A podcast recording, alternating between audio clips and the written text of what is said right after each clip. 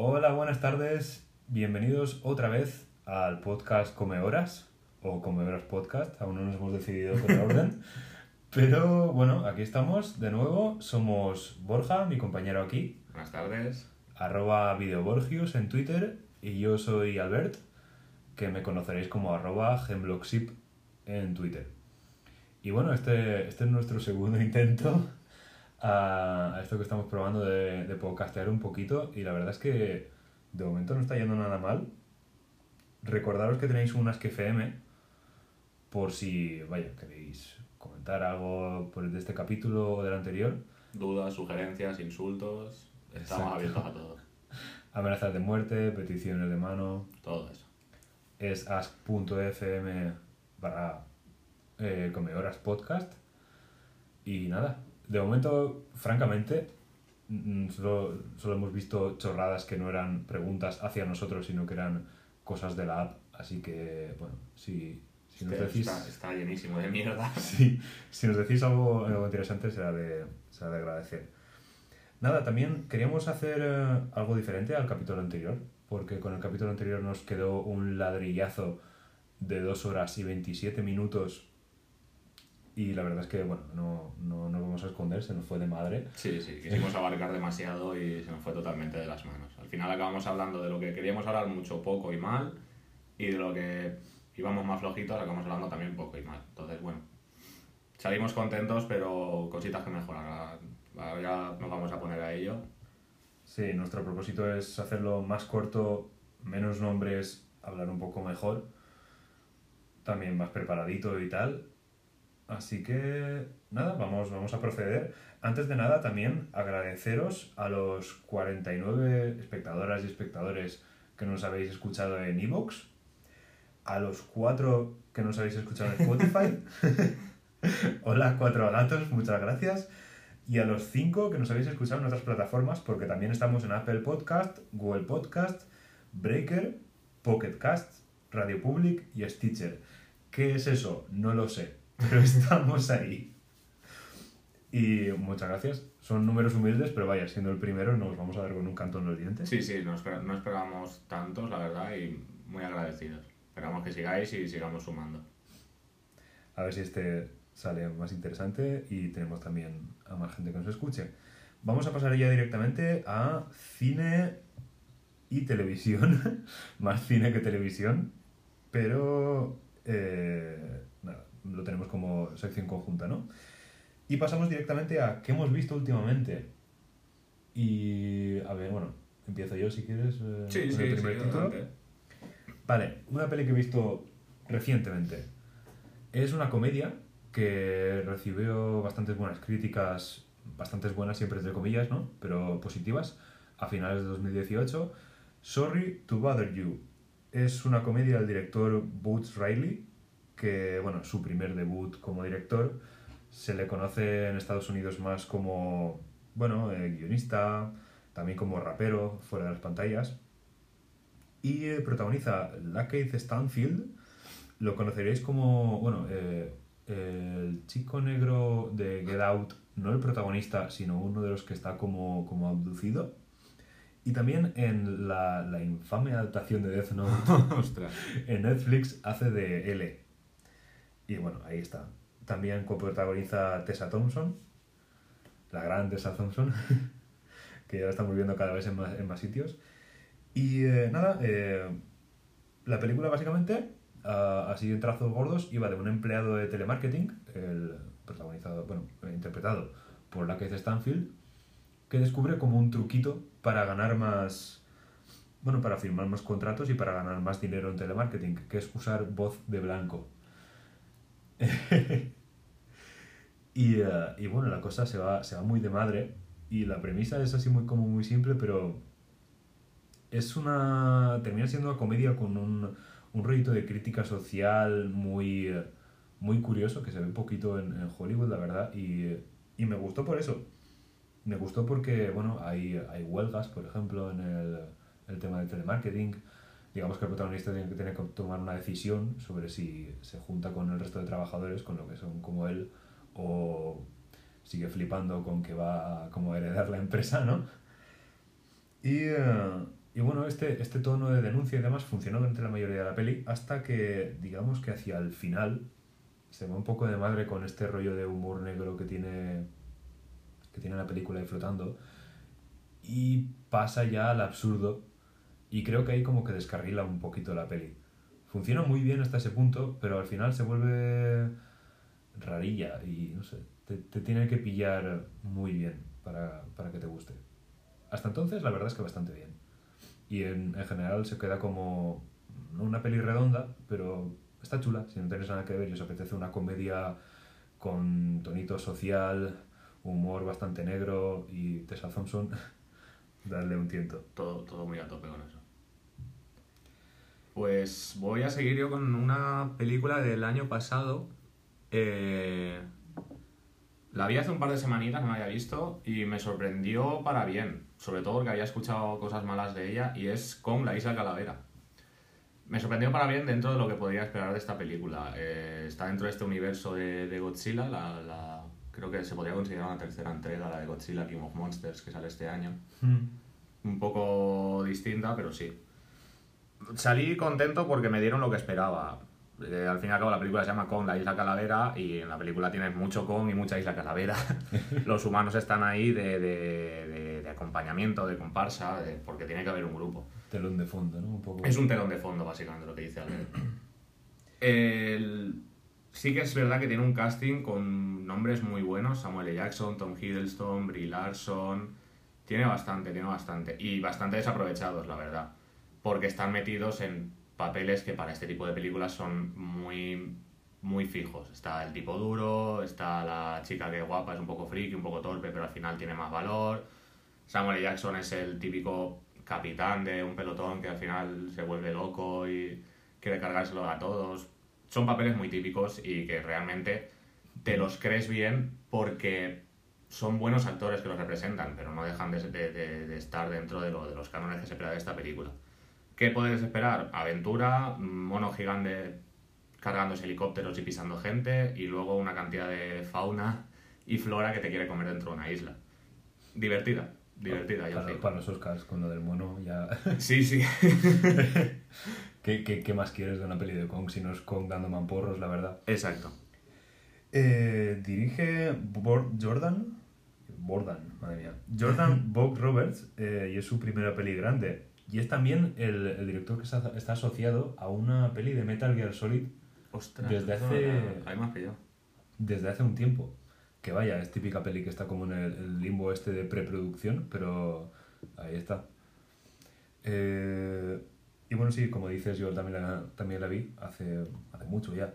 Y como dices, muy buen telón de fondo, muy bonito el telón de fondo, pero flaquea mucho en la parte de los humanos. Y, eh, y bueno, poco más. Voy a comentar sobre una serie que he estado viendo, porque sí, también hablamos de series, porque no, no he visto muchas pelis este mes. y es una serie que, bueno, le, ha caído, le cayó mucha mierda desde el momento en el que salió el tráiler y después, en general, parece que la acogida ha sido buena. Es Titans, Titanes. El tráiler es que Sí, sí, el no era la mejor elección, ¿eh? Rascaba mucho, sí, sí, Sí. sí. Eh, bueno, a Titanes le cayó un poquitín de lluvia de mierda desde el principio porque el tráiler empezaba con un, un Robin Dick Grayson muy, muy, eh, digamos, sangriento, adulto, Fuck Batman. chungo. Sí, y entonando un fuck Batman al final de- del tráiler que era, era como pasarse por el forro de los cojones básicamente todo el, todo lo que sabemos de Dick Grayson en los cómics. Dick Grayson en los cómics es el primer Robin. Eh, es, para él Batman es, es todo. Y es Sí. un chico que, que pese a venir de la tragedia, a venir de unos padres muer- bueno, muertos, sí, asesinados, entre comillas, ¿no? Depende de la continuidad que leas. eh, es, es un chico más o menos mm, no feliz, pero sí contento, alegre, que luego pasa a convertirse en Nightwing. Y bueno, Sí, en la serie... Dentro de los Robin se podría decir que mentalmente es el más estable. Sí, sí, que es... no, no hay una batalla muy... No, no, Pues más estable, no pero decir sí, mucho, pero sí. Y, eh, y nada, bueno, la serie. Pues la serie va de que Robin, Dick Grayson, interpretado por Brenton Thwaites, que realmente es el único nombre llamativo entre comillas, de, del plantel. Robin, eh, que está intentando dejar de ser Robin, es, eh, bueno, eh, está en trabajo como policía, se cruza por razones con diversos jóvenes, eh, entre ellos Rachel, una chica que está intentando controlar una especie de poderes oscuros que está dentro de, de- ella. La conoceréis los que sois fans de los Titanes y los Teen Titans como Raven. Cory, que es Starfire en los cómics, básicamente, eh, es alguien que bueno, está sin, sin memoria y se encuentra en mitad de una movida de mafias sin saber muy bien por qué está ahí y la serie va de ella intentando encontrar su sitio y básicamente cómo ha llegado a esa, situación. Y luego eh, Gar, Monster Boy. ¿Monster Boy? Beast Boy. Beast Boy. Beast Boy. Chico bestia. Chico Bestia. Pues Chico Bestia está por ahí en medio también y bueno, se cruza también en el camino el resto de protagonistas. ¿Qué hay que reseñar de esta, de esta serie? Pues bueno, eh, por una parte es muy comiquera, hay guiños muy chulos. Luego hay varias escenas de pelea que, bueno, pues funcionan bien dentro, de, dentro del género. Eh, y también tiene bastante mejor pinta a la vista que otras de DC, como por ejemplo las de CV, como Flash, Arrow, eh, Legends of Tomorrow, que siempre me han echado para atrás porque les, ves los trailers, ves escenas y nunca he conseguido engancharme porque es que, es que pintan muy baratas. que, que es normal, quiero decir. Muy mira- cosplayer. Sí, sí, es muy cosplayer. Mira también lo que estás intentando adaptar, ¿no? Es normal que luzca barata con el presupuesto que hay, pero vaya, que no, no, no entran por la vista. Y está bien, está bien. Está, es una serie bastante bien. Luego, como punto negativo, los personajes tampoco es lo más trabajado del mundo. También es que tienes a, a cuatro protagonistas, digamos, que pelean mucho por, por ese protagonismo, ¿no? Hay, escen hay escenas, por no decir capítulos, de relleno que es ya tradición en esto de las series de superhéroes. Empieza lentita, así que cuesta coger el ritmo. Y luego, pues bueno, tienes evidentemente lo de lo que vimos en el tráiler, ¿no? Hay momentos que es como súper intenso, súper adulto. Muy, muy edgy. Sí, Robin, por ejemplo, según momentos, aunque no es súper evidente siempre, pero Robin prácticamente mata gente, quiero decir, saca los, las cuchillas estas que tiene con forma de la R de Robin y prácticamente degolla a un par de tíos. Que sí, sí, es coherente también con la trama porque la trama va, la, trama, la parte de Robin al menos, va de que él está intentando dejar de ser Robin, más que nada por la violencia, está intentando dejar de, de entregarse, digamos, a, ese, a esa agresividad y a esa, a esa brutalidad, ¿no? Pero nadie lo diría, na- nadie lo diría por cómo, Exacto. por cómo actúa a veces, vaya, se, se va muy de madre. Eh, y nada, no, bueno, vamos a, vamos a pasar a, otra peli de Borja porque si no me... Sí, la siguiente que quería hablar, eh, que he visto últimamente, era de Ballad of Buster Scruggs, de los hermanos Cohen. Para ser los hermanos Cohen y con lo que me suelen gustar las películas de los hermanos Cohen, esta no me gustó. No me gustó sencillamente porque le veo bastante potencial, pero no me gustó el que tratara la, la historia de la película al final. Creo que eran cinco o seis historias totalmente independientes. Entonces se me hizo muy raro ver una película donde cada historia tenía su protagonista, estaban muy bien, tenían mucha personalidad y muy, muy bien narradas, muy divertidas, pero me sacaba mucho de la película el ver una historia de 20 minutos y pasar a una que no tenía nada que ver, mm, no eran los mismos personajes, no tenía nada en común con la anterior y a los 20 minutos otra distinta, eso me sacó totalmente la película, al final acabó aburriéndome y acabó desconectando. Ya os digo, no, no la considero mala, de hecho las actuaciones que vi me gustaron mucho, pero lo que es la, la estructura de la película no me atrajo nada y me, me sacó muchísimo. Para mí no, no acabó de gustarme y sin duda es la, que, la, la más floja y la que más me gusta de los Cohen. Ahí he de no estar de acuerdo. Eh, a mí me, me, me, me, me gustó bastante. O sea, los Cohen yo los tengo un poquito como en el pedestal. Y aunque sí que es verdad que evidentemente no es, no es quemar después de leer ni otras que tienen que sí que tiene un nivelazo importante, esta funciona muy bien y el tema es que te tiene que gustar el formato. Igual Sí. como una serie, Sí, hubiera entrado mejor. lo vi más como serie que como, que como película en sí. Exacto. El tema, el tema es que, claro, las cinco historias así, una detrás de la otra, eh, en formato de peli, pues se estomagan de una forma distinta, ¿no? Pero las, las mini películas barra cortos en sí están muy bien, sobre todo el... el- Sí, sí, claro. vi- Vista de forma independiente es fácil que habría ganado bastante más. Para mi gusto, ya os digo, todo esto es gusto mío y no, no, no quiero que influya dem- demasiado. Pero no sé, me sacó muchísimo el que estuviera tan inconexa. Hmm. Sí, realmente el único lazo es que son todas del oeste. y Sí, está. básicamente. Esto es todo basado en el western Sí. y ya está. Pero vaya, yo la, la primera creo que mi, mi favorita, la que está protagonizada La por... de Buster Scruggs en sí. Sí, la de Buster Scruggs, exactamente.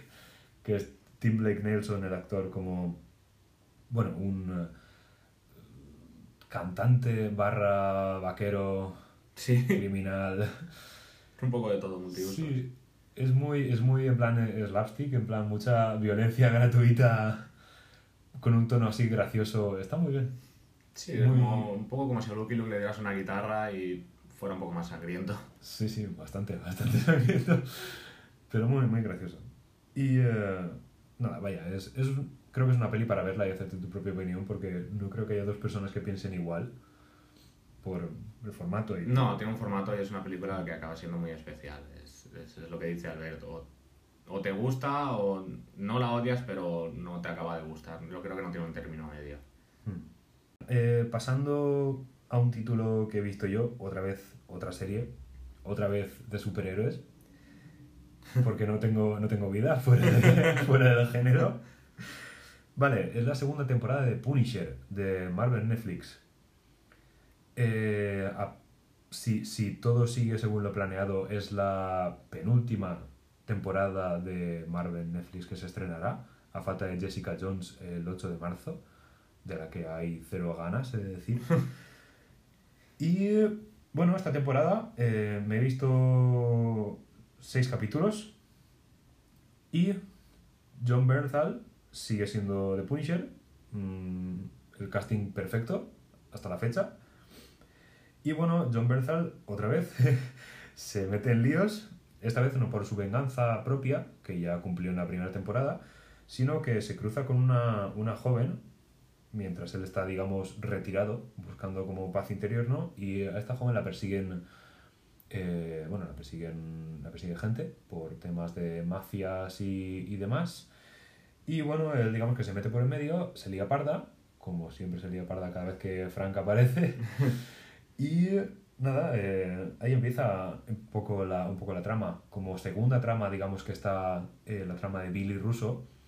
Recordamos que Billy Russo era muy buen amigo de, de Frank Castle, de Punisher, en la primera temporada, hasta que, bueno, de Punisher eh, descubre cosas sobre Billy Russo que no le hacen ninguna gracia, así que en el último capítulo básicamente le revienta la cara contra un cristal repetidamente, dejándolo hecho un Cristo, que es, digamos, el origen en los cómics de- del villano que es Billy Russo, que es Jigsaw, que básicamente tiene la cara como cosida. Sí, eso en en esta segunda temporada se lo han dejado un poco de lado. Se lo han dejado bastante, la verdad. Eh, Jigsaw es más, más guapo que yo en esta temporada. Tiene cuatro cicatrices que sí contribuyen a, a- a darle ese backstory, ¿no? Pero vaya, que cada vez que, que se pone intenso y dice de esta cara, esta cara, mira esta cara, es en plan, hijo mío, no, no está nada mal. Sí, eso va te guapo. Es eso, o sea. Y bueno, puntos positivos. Las peleas, sobre todo las de principio de la temporada, son, son intensas. Muy bien, bastante violento. Sigue ese, ese rollito de, de, vaya, Punisher es, es una bestia parda. Y es eso lo que deberían reflejar sus peleas. Y las del principio lo reflejan. Luego, no sé si se desinfló la cosa por ganas o qué, pero como que se ablanda todo mucho y no tiene esa suciedad, ¿no? Luego, Bernthal eh, sigue siendo el casting perfecto para Punisher. Eh, aporta, vaya, una humanidad al personaje cojonuda cuando debe, pero también se- cuando se pone a gruñir y a gritar da puto miedo. Sí, totalmente. Y nada, como contrapunto, pues bueno, eh, Marvel Netflix, 13 capítulos por temporada que vas a pedir. Tiene relleno para dar y para regalar.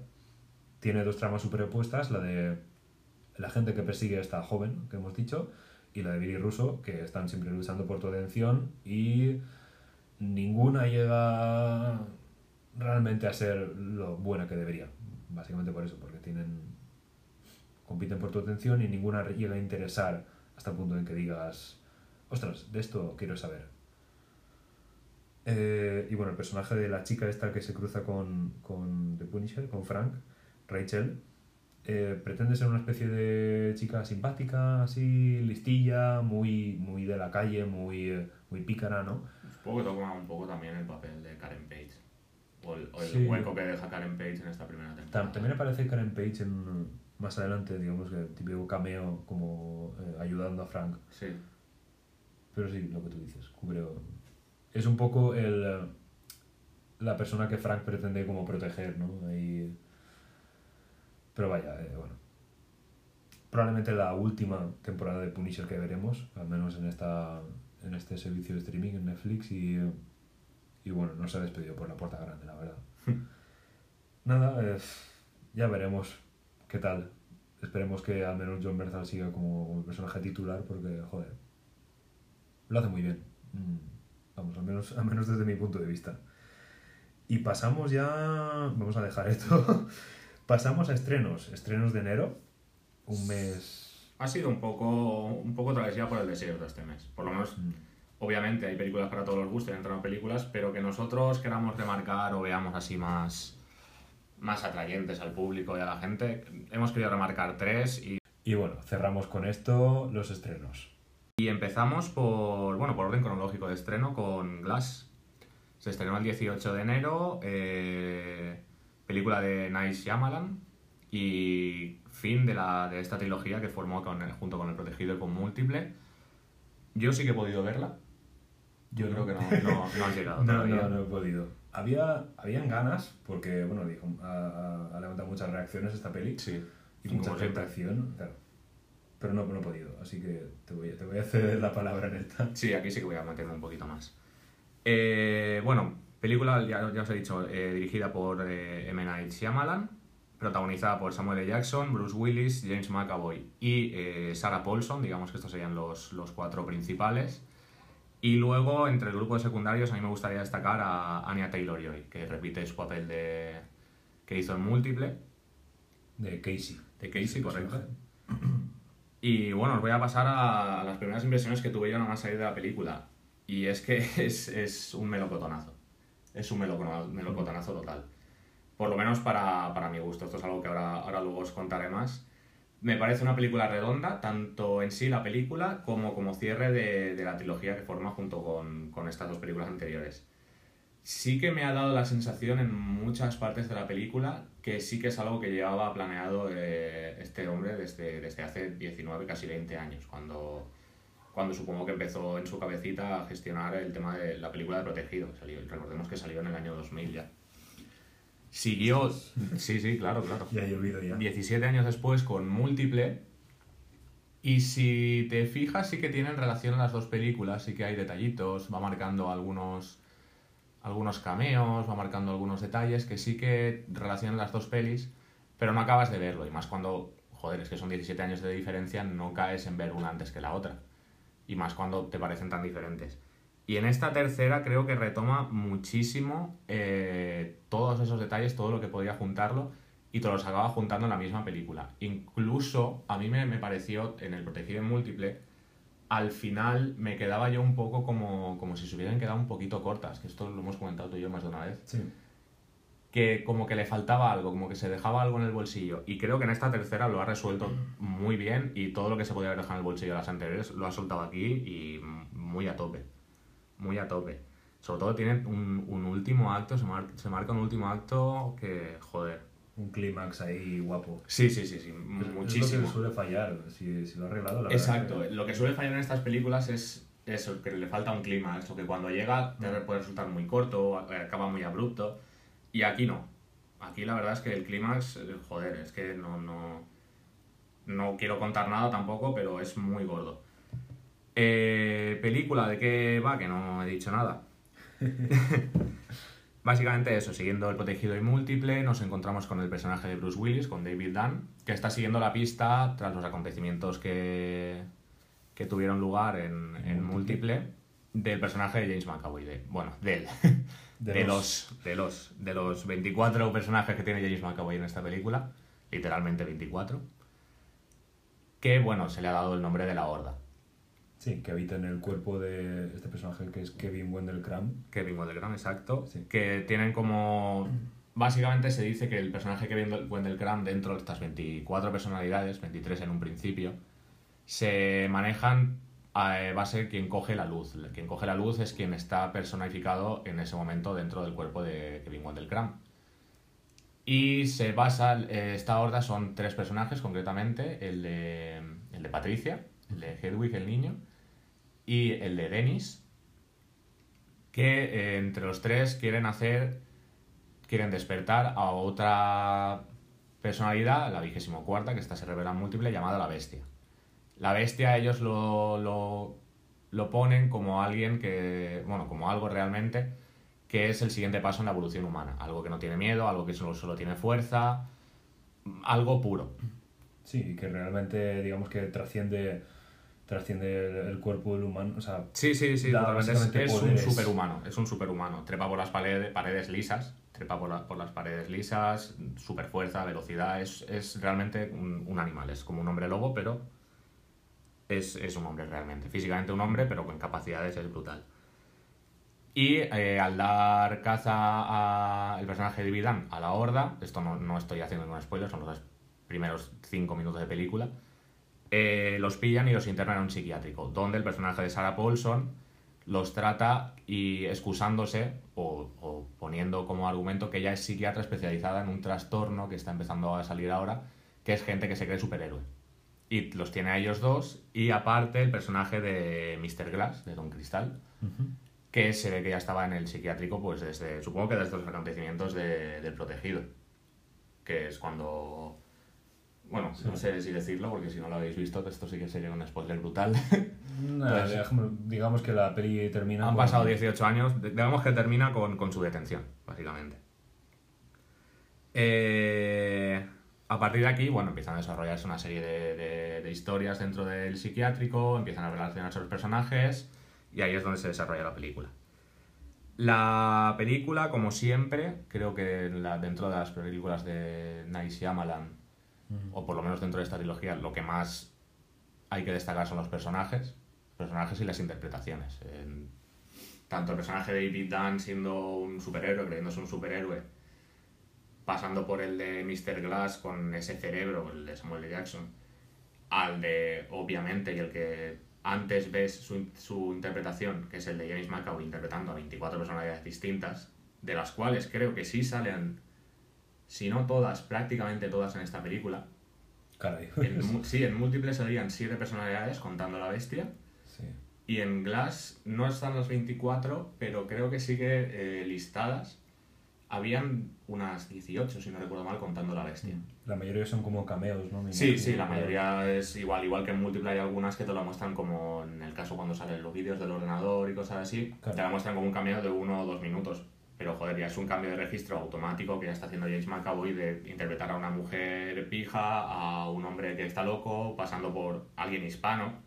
Que esto sí que quiero, la vi doblada y quiero ver la versión original por saber cómo queda, porque en el doblaje lo han metido como alguien mexicano. Supongo que en adaptación al español. Sí. Pero esto sí que sale en el tráiler y el personaje este, esta persona ya sí habla en, en español, el español castellano. Sí, sí, habla. Más que Sí, nada por saber, sí, más que nada por saber, por ver un poquito más de registros de McAvoy. Y el personaje igual de Sarah Paulson, que digamos que yo la meto como protagonista de esta cuarta entrega. Tiene muchas escenas, mucho tiempo en batalla. Sí, sí, sí, comparte muchísimo tiempo y tiene mucha importancia y mucho peso en la historia de esta peli. Entonces sí, es, es totalmente protagonista. Y luego remarcar también los secundarios. Ya os he dicho, tanto Anna Taylor-Joy como el... De hecho, no recuerdo el nombre de este actor y me ha sido muy difícil, de hecho no lo he encontrado. Y es eh, el, el, el- el chiquillo que hace de hijo de, de Bruce Willis, de David Dunn, en El Protegido, repite 17, 18 años después en, en Glass como hijo también de David Dunn, solo que ya Claro, desarrollado. crecidito. Al igual que eh, la que hace de madre de Samuel L. Jackson, repite de madre de Samuel L. Jackson dentro de eh, la película. O sea, Claro. me gusta mucho que se haga continuación de trilogía y para personas mayores, menores, niños o más adultos sea siempre el mismo actor. Eso me parece que le da un puntito más de calidad. Le da un, le da un cuidado especial. Sí, Eh, Estoy exacto. viendo el, el nombre del el actor, es Spencer Treat Clark. Correcto. El, niño, básicamente, de, protegido. Eh, Y esto que he dicho de- en cuanto a, al- a los personajes, al repetir siempre los mismos actores, es algo, y es, esto es un detallito que me gusta muchísimo de este director, es que él siempre hace cameos en sus películas. Y los cameos del protegido, de Múltiple y de Glass, son el mismo personaje. Da a entender, sí, lógicamente es un cameo, son unos segundos, pero por las cuatro frases que tienen todas las películas, da a entender que es la misma persona, el mismo personaje. Hasta ese punto está cuidado me, me gusta muchísimo es que se hagan estas cosas y por eso este director es uno de los, de los que me encantan. Da esa sensación de universo, ¿no? El Sí, sí, sí, totalmente. En una trilogía Claro. te da una sensación de universo muy grande. Y eso es algo que es un estilo algo peculiar de, de, de Shyamalan. Y creo que este estilo eso es algo positivo, pero también tiene cosas muy negativas. No para mí, ya os digo, a mí me gusta y, y estoy muy a tope con que se hagan las películas en este sentido, pero creo que todo esto ha llevado a una separación en las críticas impresionante. Porque en esta película lo que ha pasado es que he visto tanto críticas de es un peliculón, como la que os estoy diciendo yo ahora, sinceramente, a es la mayor mierda que he visto en la historia.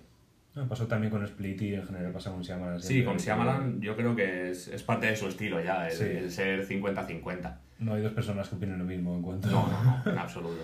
Y lo bueno que tiene Shyamalan es que normalmente sí que suele tener la crítica especializada en el bolsillo. Mm. Entonces es un punto a su favor, no por nada, sino porque eso le hace también que las películas tengan un poco más de taquilla, tengan mejores opiniones. Bueno, Sí. Eh, no sé, es- esa, esa diferencia de opiniones también yo creo que es por el gusto que tiene Shyamalan de meter el girito al final de, El- de la el- peli. el o los, Sí, sí. twist. el, sí, el plot twist hay mucha gente que no le gusta. Y otra de las cosas que tiene Shyamalan es que te, te, te mantiene, no es que te mantenga, eso ya va en función de gustos, pero su intención es mantenerte pegado a la pantalla constantemente. Que no te pierdas nada y que una de sus películas la tienes que ver dos o tres veces para, para caer en todos los detalles que hay y en todas las cosas que ha metido. Eso es algo que yo puedo entender que a mucha gente que no le guste, que tú te pongas una película por distraerte o con otra, o con otra intención, la verdad. Más que estar constantemente pegado a la pantalla, constantemente viendo qué pasa, constantemente fijándote en todos los detalles. Entonces eso creo que también hace perder bastante. Si no vas a ver una película de Shyamalan con esta intencionalidad o sabiendo esto, creo que te hace perderte bastante en lo que, en lo que es la película. Digamos que exige, exige del espectador, ¿no? Para... Sí, es, yo creo que es un director exigente del espectador, básicamente, Mm. en este sentido. Bueno, entonces, a ver, tampoco no es cine de autor que diga, pero, No, la pero- verdad es que dentro de lo casi. comercial... sí. Dentro de lo comercial es de autor también. Mm. Yo la verdad te- tengo ganas de volver a ver El Protegido porque es una película que a raíz de, de Glass muchísima gente la ha vuelto a sacar como, Sí, como la mejor de Shyamalan, en plan top 3, como quien dice. Y no, no la recuerdo tan... Me pasaba lo mismo. Sí. Sí. esto no, no lo he dicho, debería haberlo dicho. voy ahora. Eh, si vais a verla, cosa que recomiendo fervientemente, tenéis que pegarle un repasito antes al protegido y a múltiple. Porque bebe mucho de ellas. No se aprovecha, no, no hace pie, pero sí que tiene claro que es un universo cerrado y tiene claro que es una finalización de estas dos películas. Entonces tienes que tenerlas muy frescas. Y no solo me refiero por acordarte de los personajes, sino tienes que recordar las tramas de estas películas para entender lo que pasa en esta última. Tiene ese carácter de secuela muy clarito. ¿no? Sí, sí, sí, totalmente. Bueno. Eh, que mm, El Protegido es la mejor de Shyamalan, bueno. Sí que es verdad que ha, ha ganado con los años en calidad, para mi gusto. Después del revisionado que leí yo, a mí me gusta un montón. Sobre todo porque es una película, me parece muy bonita, muy tierna. Si la miras bien. Tiene un puntito muy Spielberg, Sí, Shyamalan, sobre todo con, con, esta, con estas pelis. sí, el tema de relaciones humanas me suele gustar mucho. El, el- Sí, y, la, y las interacciones entre los personajes y tal, Sí. la forma en la que... Es muy Spielberg, es, es algo que leo mucho sobre él y la verdad es que dices, coño, pues es verdad. Luego ya pues tiene su... su Sí, yo supongo que el protegido irá también por eso, porque es eh, realmente como película, bueno, te puede gustar más o menos, pero lo que es la relación sobre todo de David Dunn con, con su hijo, Hmm. Es una pasada, es muy bonita y se hace, se hace muy bien, se hace muy bien. Bueno, vamos a cerrar ya con Glass, que se nos hace aquí de noche. Sí, sí, sí. Y vamos a pasar mm, un poco bastante de puntillas por los dos títulos que tenemos para de estrenos en enero. El primero sería Creed 2, secuela de Creed. Se estrenó el 25 y Sí. aún no la hemos podido ir a ver. Nos habría gustado, pero no, Vamos no, a- no, no ha habido tiempo, Vamos a, intentar, vamos a intentar ir a verla juntos, a ver si se puede. Y podemos deciros algo para el próximo podcast. Eh, nada, secuela de Creed, que a su vez es secuela de la saga de Rocky. Sí. Y eh, dirigida por Steven Caple Jr. No es, el, no es el mismo director que de la primera, que era Ryan Coogler. Eh, protagonistas, Michael B. Jordan, Sí, centrales los mismos, digamos. que, que grande está el cabrón. Más que en la primera, ha Sí, hecho, sí. Se, ha, se ha puesto más grande, la verdad. Madre mía, le han venido bien los ciclos de Black Panther. eh, nada, Sylvester Stallone, Como Tessa siempre. Thompson, Dolph Lundgren re- repitiendo su, su papel de Iván Drago. Sí, de Rocky 4. Sí. Y su hijo es, no es, es algo Drago, pero no me acuerdo el nombre ahora mismo. Pero bueno, es, es un luchador profesional, de hecho, el que lo. Sí, es Florian Monteanu, es, es rumano, si no recuerdo mal. Es boxeador profesional y modelo, además. Bueno, lo, lo puedo entender. Sí, Otro que está muy bicho. sí. Y nada, bueno, que tenemos ganas de verla, ¿no? Recordemos que eh, Iván Drago fue el que... Que, el que finiquitó a- al padre de, de Michael B. Ah. Jordan, el personaje de Michael B. Jordan. A Apollo Creed. Apollo Creed. Sí. Y supongo que en esta, por lo que se puede intuir por el tráiler y tal, tira un poco por el tema de mi padre, o sea, tu padre mató a mi padre y ahora yo me voy a vengar contigo. No matándolo, pero sí, obviamente en el ring. Y no sé, yo tengo más ganas de ver esta película más por la tensión o por cómo resuelven, o no resuelven, o cómo llevan el tema de la relación de Stallone con, con la de Dolph Lundgren, el tema de la relación de Rocky Balboa con, con Ivan Drago. Y luego, bueno, los combates y, y todo lo que, lo que lleva esta serie. Según he estado viendo, según me han dicho, no es que sea algo innovador. Obviamente vas a ver una película de boxeo, toda la saga Rocky creo que sigue por lo mismo. Pero vamos, que si te gustan y es una película que solo ver las secuencias de entrenamiento están muy bien hechas. Yo entreno boxeo y, Y te motiva, ¿no? Sí, sí, sí, sales Normal. motivadísimo, sales con ganas de, de- de ir directamente al gimnasio y seguir entrenando. Además, está muy bien documentado. La saga Rocky, la saga Rocky creo que siempre lo ha estado, sinceramente. Sí. Y los combates más de lo mismo. La- las, las coreografías y todo están muy bien, están muy bien hechas, están muy bien llevados, están bien informados, la verdad, la gente que, que hace Bien, estas bien películas. asesorados, imagino. Sí, sí, sí. Bueno, imaginaos que hay, hay una especie de música de cabecera aquí, haciendo la transición. Y hablamos de novedades que se vienen en febrero, este mes.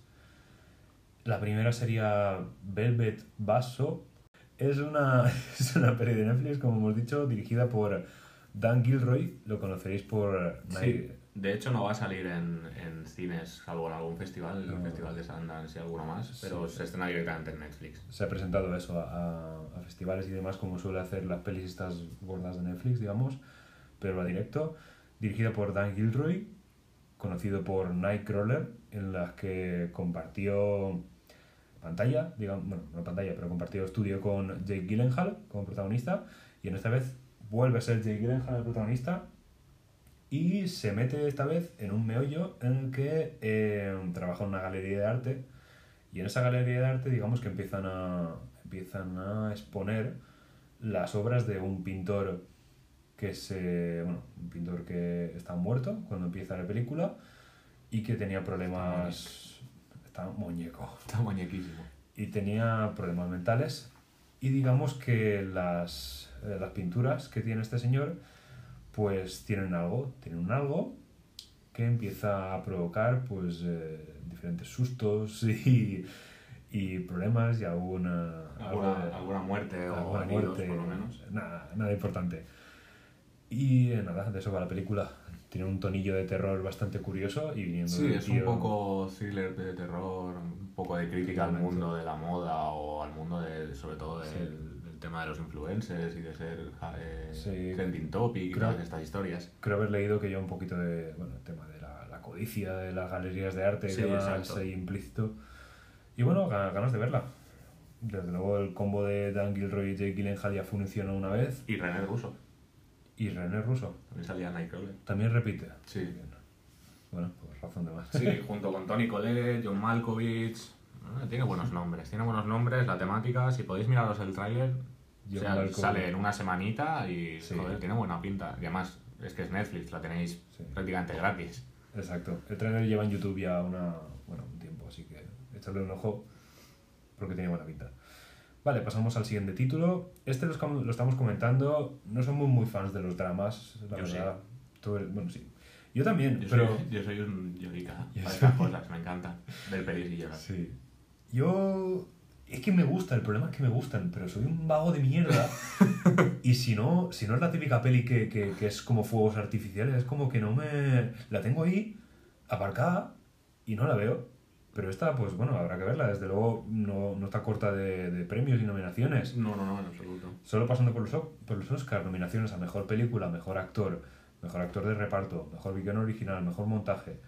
En los BAFTA, más de lo mismo. Mejor Película, Actor, Actor de Reparto y Mejor Guión. Y en los Globos de Oro, no solo estuvo nominada otra vez, sino que ganó el Globo de Oro al Mejor Actor de Reparto, que era Mahershala Ali, y Mejor Guión. Y, sí, y, mejor, mejor película Sí. en la categoría de comedia musical. Comedia musical. Sí, Bueno, sí, Eh, esta es una tragicomedia realmente. tragicomedia, sí. ¿De qué va esta peli? Green Book.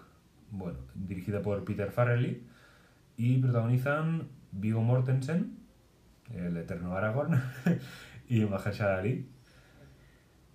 Qué, qué tintazo de friki acaba de dar.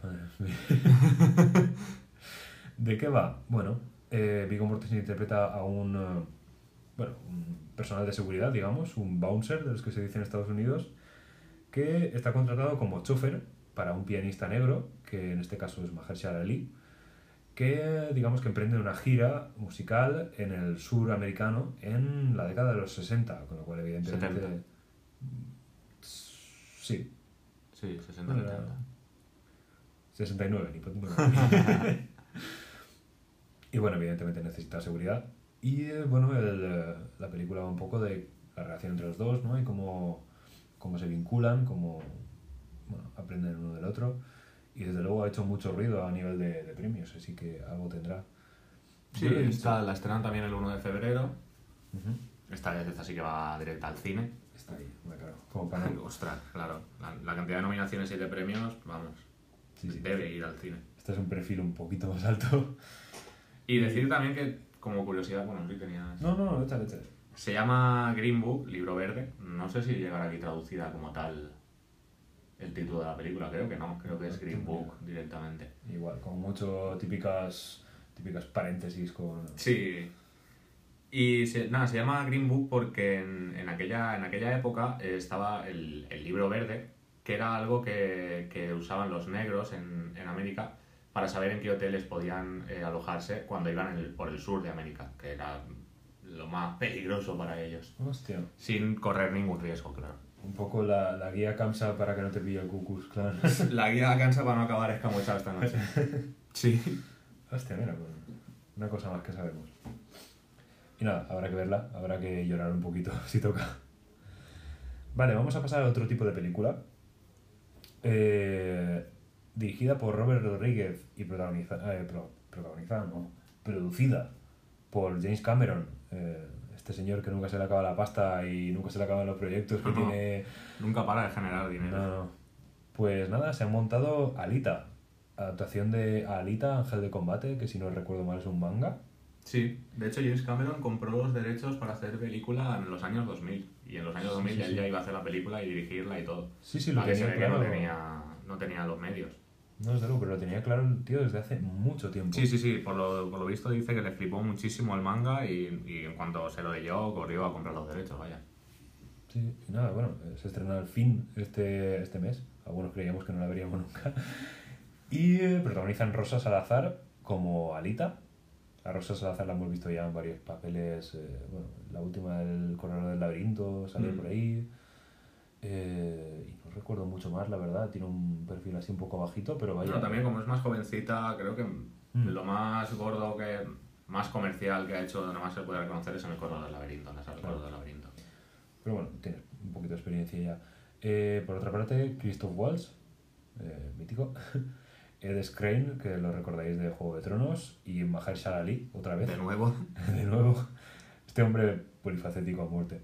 Jennifer Connelly también, También, también. Sí. Michelle Rodríguez, tiene buenos nombres. Sí, sí, bueno, James Cameron y, y su Sí, chequera. sol- solo por, por James Cameron produciendo y Robert Rodríguez dirigiendo, no, no debería salir mal. Exacto. ¿De qué va Alita? Alita es una cyborg abandonada, digamos que es una especie de, de resto de mm, una pasada civilización y de una tecnología antigua pero muy avanzada. Y bueno, despierta en el mundo actual sin memoria alguna. Y un doctor, Aido, que es eh, Christoph Waltz, la, la recoge, la, digamos que la cuida. Y bueno, eh, Alita intenta recuperar su memoria mientras otros intentan capturarla y utilizar la, la tecnología que su cuerpo posee. Y, y se monta se monta la de Dios, como, Sí. como siempre pasan estas cosas. Y los trailers, bueno, no tiene mala pinta, me parece. Mm, estéticamente a mí no me... Sí, tiene un estilo ciencia ficción. Simplemente por el tema de que a Alita le hayan hecho la cara por, por CGI y sea tan manga. Han habido, han habido bastantes modificaciones. De hecho, creo que hoy mismo eh, han salido que han hecho reshoots y han modificado otra vez la cara de Alita para reducirle los ojos, sobre todo. Es que los ojos paraban demasiado, demasiado grandes. Muy, muy manga, muy, muy manga. También es un robot, pero por otra parte es que era muy Cantaba demasiado, ¿no? kawaii de Tsune. Sí. Sí, Sí, sí. sí, sí, sí, era demasiado kawaii y sobre todo para una película que es, bueno, es acción y ciencia ficción. Exacto, pero se ha pasado un poquito de tuerca. Sí. Vale, No, esta la tendremos el 15 de febrero, que no lo hemos dicho. 15 de febrero, sí. Anita. Nada. Anita. An- Anita. Anita los 7. Vale, pasamos a la animación. Hay un título de animación que, bueno, digamos que es un poco esperado. ¿Cómo entrenar a tu dragón 3? How to Train Your Dragon 3, 22 de febrero. 22 de febrero. Dirigida por Dean DeBlois, igual que las dos anteriores. También dirigió Lilo, Lilo y Stitch. Esto no lo sabía yo. Eso explica muchas cosas. Sí, sí. Eso explica por qué, por qué me gustan. Sí, sí. Y bueno, eh, es parte de una trilogía ya bastante resultona, ¿no? Como entrenar a tu dragón. Y yo me he visto las dos y, a ver, sin ser una, una barbaridad, es una peli muy familiar, animación bastante chula, el dragón es adorable. Sí, le coges mucho cariño a los personajes. Sí, sí. Desdentado muchísimo, muchísimo más. Bueno, mucho. Hay muchísimo trabajo detrás de Desdentado, desde luego. Y en esta película, Desdentado resulta no ser el, el único dragón de su especie, de la especie de las furias nocturnas. Digamos que hay, hay otro, hay otra, más bien. Así que su, su cuidador, Hippo, debe encontrar un refugio secreto de dragones donde, digamos que puedan vivir en paz y puedan pues, perpetuar la especie, imagino. Sí, sí, encuentra, Sí. bueno, de nuevo, la, un, un- un refugio de dragones desconocido hasta ahora, creo que es subterráneo, y ahí, apa- aparte de encontrar esta nueva furia nocturna, encuentran pues un copón más de razas de dragones. Y por lo visto la historia va a seguir por ahí y por cómo a su vez Hippo lidia con los problemas de ser el jefe de la, de la tribu y, de la, y del pueblo que tienen. Cierto, porque termina la segunda convirtiéndose, digamos, en el, Sí. el cabeza de la tribu. Y bueno, ah, hay ganitas. Sí, sí, sí, sí, la verdad es que sí. Es una trilogía de animación que a mí le tengo muchas ganas. A ver cómo, a ver cómo finaliza. Si es que no, si es que es una trilogía y no quiere hacer un universo dragón o Quién sabe, de, historia. de momento hay una serie. Sí, exacto. tiempo, a saber.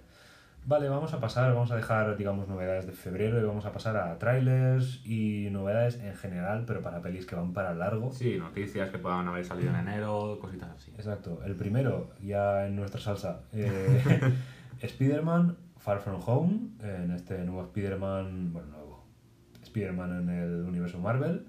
Salió el tráiler hace relativamente poquito, hace dos semanas, cuando empezamos a... para la primera de diciembre y al final, Sí, mes y, mes y medio después, Tardó, tardó. So- Sony se dignó a... Se quedó solo en, la, en el festival este de Brasil, en la Ujú. Comic Con de Brasil, y bueno, eh, recientemente lo tuvimos en YouTube.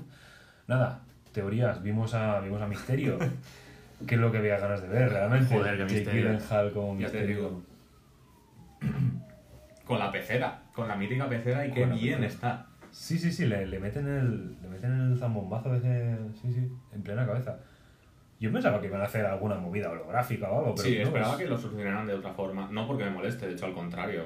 Me parece genial que hayan sido tan Sí. descarados, entre comillas, de, de adaptar la pecera tal cual. Siempre hay esa reticencia de adaptar los dise- diseños del cómic, pero vaya, aparte del traje un poco Sí, a un poco más cargado, un poco más armadura. un poco más armadura, más Iron Man, pero vaya que...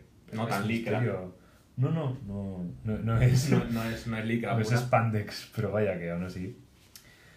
Y nada, misterio, también aparecen los elementales, digamos, seres de, de roca, de fuego, de agua, que, bueno, esto es evidentemente una teoría, no hemos visto la peli, ya más, más quisiéramos, pero... Eh, bueno, se comenta que los, los elementales estos pueden ser, digamos, creaciones de misterio, porque misterio en los cómics siempre ha sido como el, el amo de las... El, el ilusionista, ¿no? El que crea con tecnología sus poderes Sí, un especialista de, de- del engaño. ¿sí? engaño, sí. Es el, el Loki humano. Y bueno, nada, se comenta que pueden ser creaciones suyas, los elementales, para, digamos, derrotarlos y hacerse pasar por héroe. También aparece en Spider-Man, eh, Nick Furia y... Nick Furia, que ahí va mi teoría loca, lo, loquísima esta, porque se decía que salía el, el camaleón en esta, y yo tengo mis teorías de que el camaleón es Nick Furia trayendo a Spider-Man de alguna forma o cualquier movida así. Claro, recordemos que... No sé, no me parecían. Me parecían Nick Furia un poco distinto a lo que venía saliendo en lo que, lo que ha salido en el tráiler. Es todo, es todo teoría y locuras que están en nuestras cabezas. Claro, no, no, evidentemente, ahora son todos rumores, pero bueno, también lo de disparar a alguien por la espalda es muy Nick Furia, así que también Sí. no sé qué decirte. Pero bueno, recordemos que tanto Nick Furia como Spider-Man mueren en... eh, spoiler, mueren en Infinity War. Sí. Y eh, bueno, Estaban siempre... un poco hechos polvo, ¿no? tenía, tenía que decirlo. que tengo tos, cabrón. y eh, bueno, imagino que el planteamiento era que iban a hacer para devolverlos, ya lo veremos en Endgame.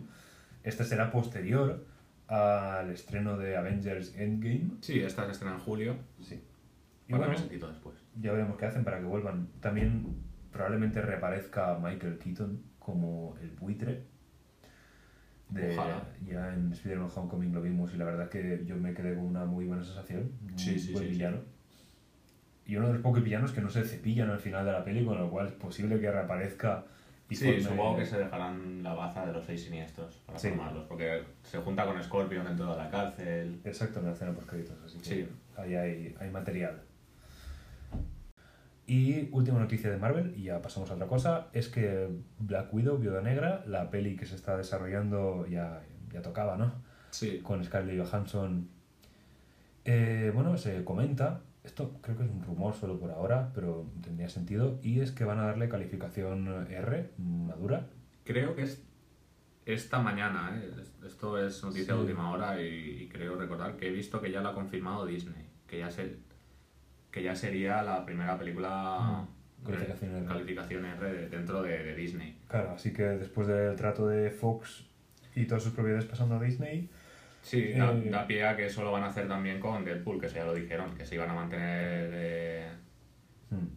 A ver, Hostia, se me- se me ha Disney. ido el- ¿Cómo se llamaba Deadpool? Deadpool 3. El actor. Ah, eh.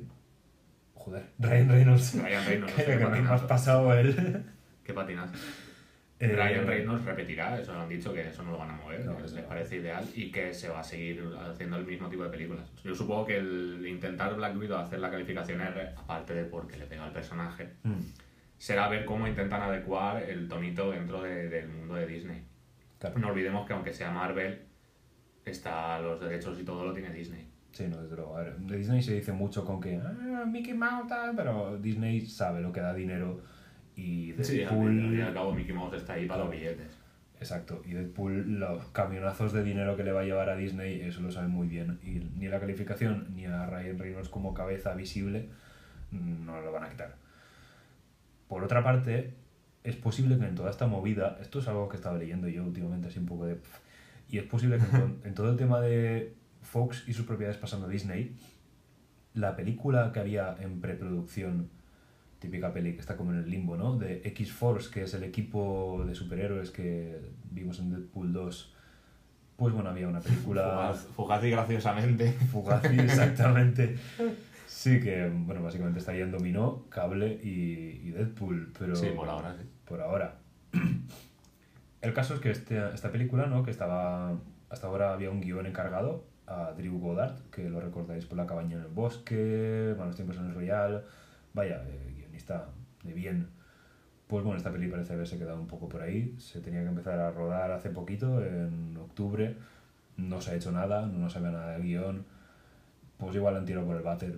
Pues, pues puede ser. No me extrañaría. No, no sería nada raro. Vamos a pasar a mm, The New Mutants. Una de las propiedades esas de, de Fox que está intentando desesperadamente meter por alguna parte antes de que todo pase a las manos del gigante Marvel. Y Los últimos coletazos para ver si sacan dinero de una franquicia que ya han vendido realmente. sí, no Bueno, había se vendido, pero bueno. Que han devuelto los, los, los derechos. Pero vaya, entiendo que quieran salir por la puerta grande, aunque de todas formas no, no están haciendo, al menos en esta en particular no, en Dark Phoenix aún, pero en esta no están currando Cuidado, no lo digas muy alto. Se rumorea un retraso en noviembre, que sería el, ya el último en la lista. Recordamos que se iba a estrenar en abril de 2018, que como habéis visto, nada. ¿No? Luego pasó febrero de este año, nada. Agosto. Era la última fecha que tuvimos. Y Es- la última fecha oficial, La creo. última fecha oficial es el 2 de agosto de este mismo año y ahora se comenta un retraso a noviembre y también se comenta que probablemente vaya derecho a Hulu, que es un servicio de streaming. Que esto ya sería... Eso sería dejarla morir ya directamente. Se- Sería renunciar y joderla muchísimo más de lo que ya lo han hecho. Eso la dejaría en negativo. No sé, yo... Por mucho poco fervor que haya... Se ha, se ha comentado, res- se ha comentado que hay reshoots de varias sí, lo estuve viendo. parte del metraje de esta peli. Y no sé, imagino que es típico producto que nadie, que se lo están pasando la patata caliente, ¿no? No saben muy bien qué hacer con él. Y creo que no funcionaron los primeros screenings que hicieron y tal. Pero, joder, no sé, me gustaría ver a, sobre todo a Anya Taylor-Joy como Magic, que es un mutante que me gusta. Sí.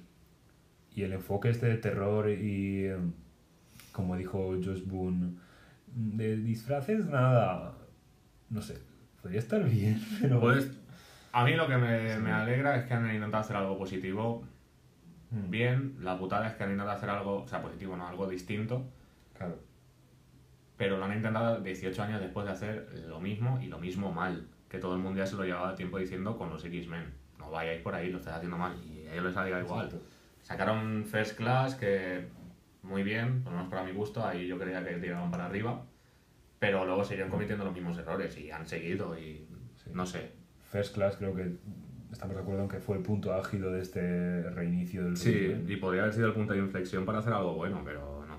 De hecho, creo que todos en algún momento al ver First Class dijimos, hostia, parece Sí, que ya tiran para adelante. Y, y luego vino Día de Futuro Pasado y fue como, pues no, volvemos a la misma mierda.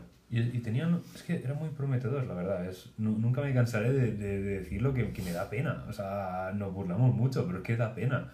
Tienes a James McAvoy, tienes a Michael Fassbender, tienes una propiedad, tío, que es un, es un sacadineros. Sí, No sé, no, no debería ser tan complicado. ¿no? y has tenido 20 años haciendo lo mismo. Exacto, no te pido el enfoque creativo de Marvel, que quieras o no, tiene un montón de gente que sabe mucho de los cómics, sabe mucho de cómo llevar un universo, pero oye, un algo, ¿no? No sé. Más que nada porque ahora nos, nos tendremos que esperar, que ¿Tres, cuatro años a que haya algo? Yo creo que para 2020 tendremos anuncios de siguientes películas de X-Men y Cuatro Fantásticos. que pateo. Entonces, a lo mejor por 2022, diría yo. Tres añitos. Madre mía. Bueno, seguimos, nos vamos de cómics y tal, vamos a pasar a algo que es comiquero, pero que no es tampoco... John Wick 3, Parabellum. Por fin tuvimos tráiler de esta película ahora en enero y ya estáis tardando en verlo, si no lo habéis visto ya. Sí, sí, sí. Es que esto es el, el- el pepino de, la- de las películas de acción. No, Se no- lleva la corona ya. Sí, no estamos preparados para lo que fue John Wick, la primera. Creo que no lo estuvimos para la segunda, sobre que No, la veíamos venir y decíamos, joder, como sea igual de buena, y creo que la superó. Y esta tercera Hmm. va a echar el resto, creo ya. No sé si la superó, pero desde luego secuela a la altura. Sí, sí, sí, Sí. sí, totalmente. Sí, sí, sí.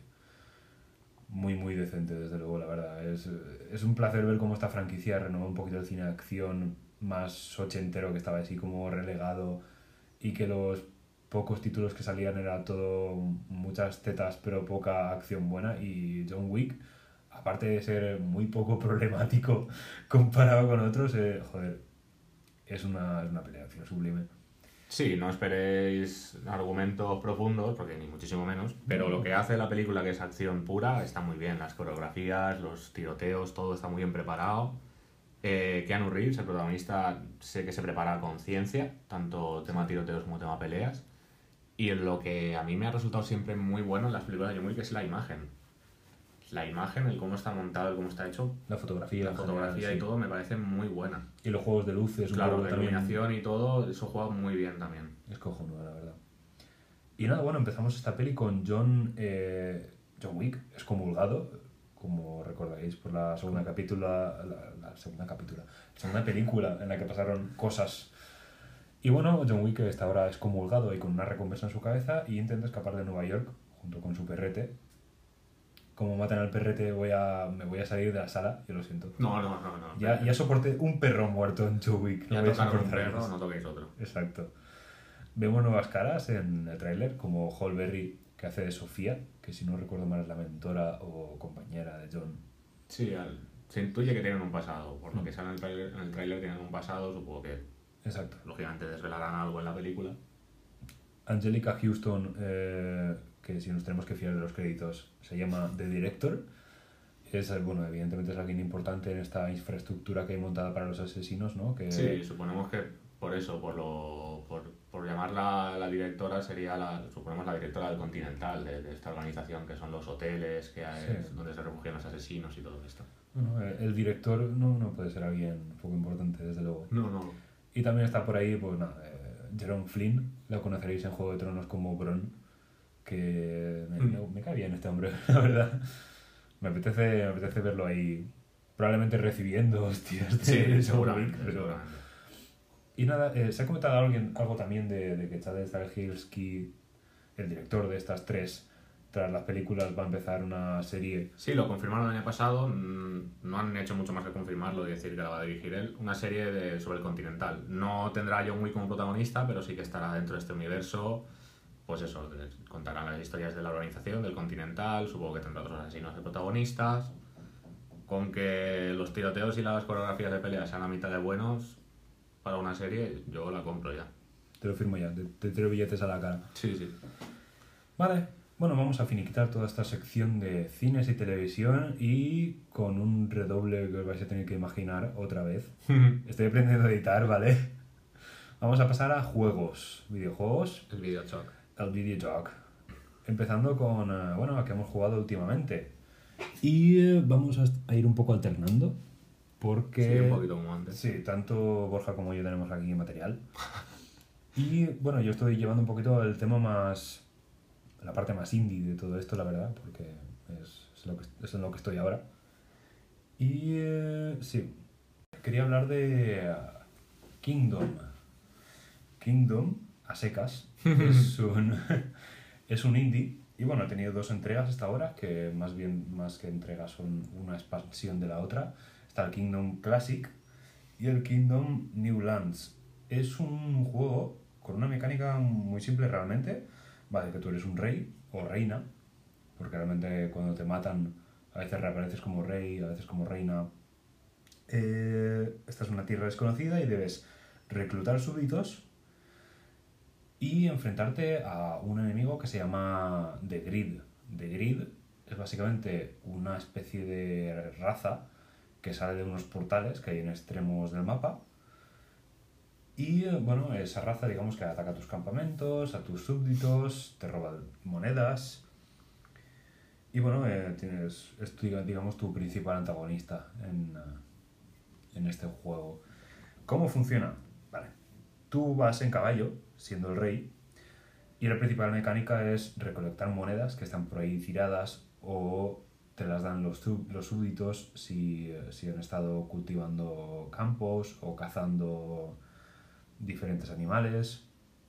Digamos que los puedes un poco asignar, ¿no? Tú con esas monedas, eh, digamos que las dejas caer en determinados puntos del mapa o se las das a, a los vagabundos que haya por ahí para convertirlos en tus súbditos.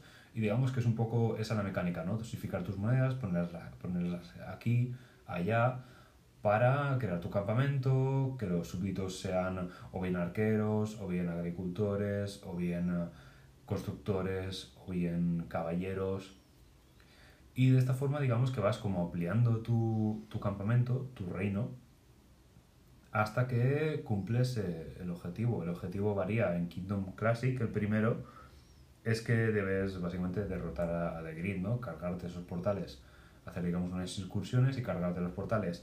En Kingdom New Lands tienes que reparar unos eh, barcos que hay tirados por el mapa para ir a otra isla y volver a hacer lo mismo. Hostia. Sí. Y es un sistema muy simple, la verdad, pero es, eh, es adictivo, está muy chulo. Y si lo juntas con el aspecto del juego, que es bastante, bastante resultón dentro de lo pixel art, ¿no? Pues es, un juego muy majo. Es un juego ya, tiene, tiene un tiempito, pero bueno, he estado jugando ahora. Y nada, eh, me ha gustado. Esa es mi crítica. Como contrapunto, eh, el late game, digamos que la parte más avanzada del juego, cuando ya tienes el, juego, el reino bastante expandido y tal, es durillo. Eh, y es poco rejugable, porque es una parte que se hace un poco pesada. ¿Por qué? Porque digamos que el mapa eh, es en dos dimensiones, o sea, vas hacia la izquierda, hacia la derecha básicamente. Y tu caballo no es muy rápido, con lo cual cuando ya tienes mucho terreno cubierto dentro de tu reino, para ir de una punta a otra es un coñazo porque estás mucho rato, entonces no, no puedes realmente estar eh, atendiendo un frente o el otro mientras los bichos de The Grid se te, te lo están jodiendo, es, es muy cargante. Y es una mecánica que el juego te, te, te hace hacerla, porque tienes que estar en una parte y en otra, tienes que ir eh, vigilando los frentes, ¿no? Y es lo que, es lo que se podría mejorar. Hay una secuela, Two Crowns, creo que se llama, y tengo pendiente jugarlo, ya, ya se verá. Y bueno, Vale, pasamos a Borja. pasamos, pasamos a otro Kingdom, esta vez eh, Kingdom Hearts Birth by Sleep. Lo, mi- Eh, lo mismo. Más o menos. Pixel art también. Totalmente, sí, sí. Eh, última entrega que salía en este recopilatorio que sacaron hace ya un añito, creo que fue. Sí, fue el 2017 cuando lo sacaron. Eh, nada, es el único que me faltaba por jugar. De hecho, este último no lo había jugado nunca, solo había salido para PSP y no había tenido nunca la oportunidad. Y ahora, como ve- venía el 3 y era el último que me faltaba por pasarme, pues oye, adelante para ir a tope con la historia. Y joder, me he encontrado un spin-off bastante resultón, mejor de lo que yo me pensaba. No, no pensaba que fuera malo, sinceramente. Los Kingdom nunca veo, pienso que sean malos. Pero me esperaba un spin-off sin más. Y joder, me ha gustado muchísimo. Los personajes, sobre todo. Bueno, sobre todo no, creo que lo único que tiene este spin-off son los personajes en sí, meterte un poquito más de lore y, y estos primeros personajes. Me ha parecido muy bonito, muy, muy personal, el que al fin y al cabo la historia se desarrolle en un día, realmente, día y medio, dentro del juego. Solo que lo que te hace es pasarte desde el punto de vista de los tres personajes que forman este núcleo de amigos. Serían Aqua, Terra y Ventus. Personajes muy con mucha personalidad, tengo que decir. Me esperaba que fueran más planos, al ser un spin-off y todo, no quería que fueran a darle tanta importancia. Y sí, sí, se lo han dado, se lo han dado y por lo visto salen algunos, o la mayoría, o todos, creo, en, en Kingdom Hearts 3 en algún momento. De hecho, por trailers e imágenes que se han visto, se ha visto en algún momento alguna imagen de alguno de ellos. Y quiero que los recuperen, porque me- les he cogido muchísimo cariño a los tres, sobre todo al que más Terra, quizá. El más, el más sufridor, el que más recuerda a Riku. También es un poco los paralelismos entre, estos, entre este trío y el trío original de la, del Kingdom Hearts central.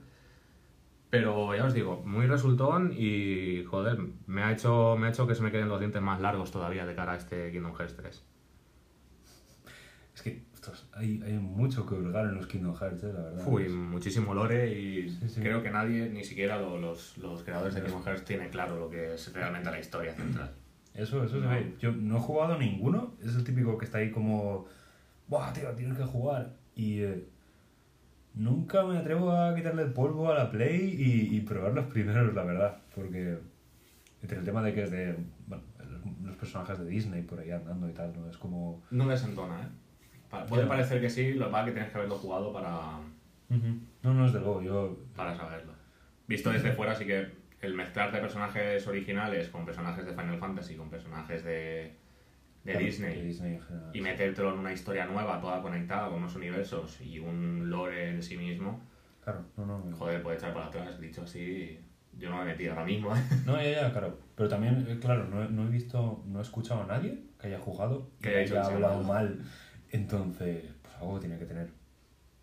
Vale, voy a, voy a volver a lo mío, terreno indie otra vez. Y voy a hablar de un juego que, bueno, levantó, levantó bastante polvo en 2018. Mucha gente lo consideró el juego del año, eh, especialmente la gente que, que gusta del tema indie, ¿no? Y es el Gris. Gris, desarrollado por Nomada Studio, de aquí mismo de Barcelona. Bueno, de aquí mismo. De aquí al lado. A un tiro de piedra, ¿no? Países. Gris es la, la protagonista. Es una chica y viven, bueno, eh, digamos que el, el juego está ambientado en este juego, en este mundo un poco onírico, ¿no? O metafórico, depende de cómo lo quieras ver. Gris es una chica que pierde su voz al principio de- del, del juego y cae. Digamos, ella está situada en una parte más elevada del mundo y cae al fondo. Digamos que el juego un poco de seguir avanzando, seguir eh, recorriendo ese mundo hasta que, bueno, hasta que recuperas tu voz. Y lo que más entra por los ojos, la verdad, es el apartado artístico, desarrollado por el artista Conrad Rousset, que bueno, ha colaborado con este estudio ¿no? para realizarlo. Y es muy bonito, es muy bonito de ver. Ya me lo han dicho, me dijeron mucho, lo empecé y, y me pareció más bonito. Y cuando más recorres, más bonito te parece, la verdad. Tiene un estilo pues, bastante único dentro de lo indie, donde creo que ya está casi todo probado, pues, pues Gris ha hecho su marca, ¿no? Por, por lo original. Es un plataformas. Tiene también un componente mucho de, de contemplativo, vamos a llamarlo, pero es una forma que tengo yo de llamarlo realmente. Es más ese tema de intentar que sea una experiencia, que a veces juega a su favor, a veces no. Em, lo positivo del juego, pues como he dicho, el aspecto visual y artístico. Eh, y el tema de las plataformas. El tema de las plataformas empieza muy fácil, que fue lo que primero me, quejé en plan, porque no sé, estaba, estaba viendo por dónde pillarlo, ¿no? En plan de que, que, que hay malo en esto, ¿de dónde puedo hacer sangre? y empieza muy fácil, pero oye, al final te, te desafía y te, te mantiene un poquito ahí en vilo y está chulo.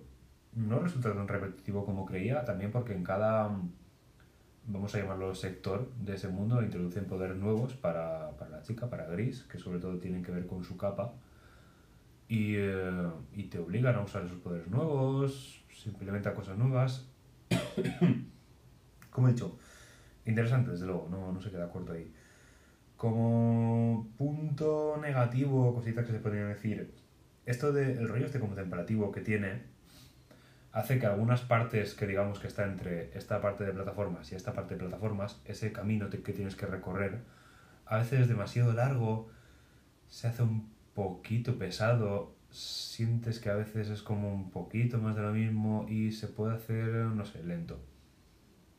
También esto, bueno, depende de la forma que tienes de, de- de entender un juego, ¿no? Si, si quieres ir muy a tope, pues se te hará lento, lento. Si quieres jugar tranquilico, pues será bien, básicamente.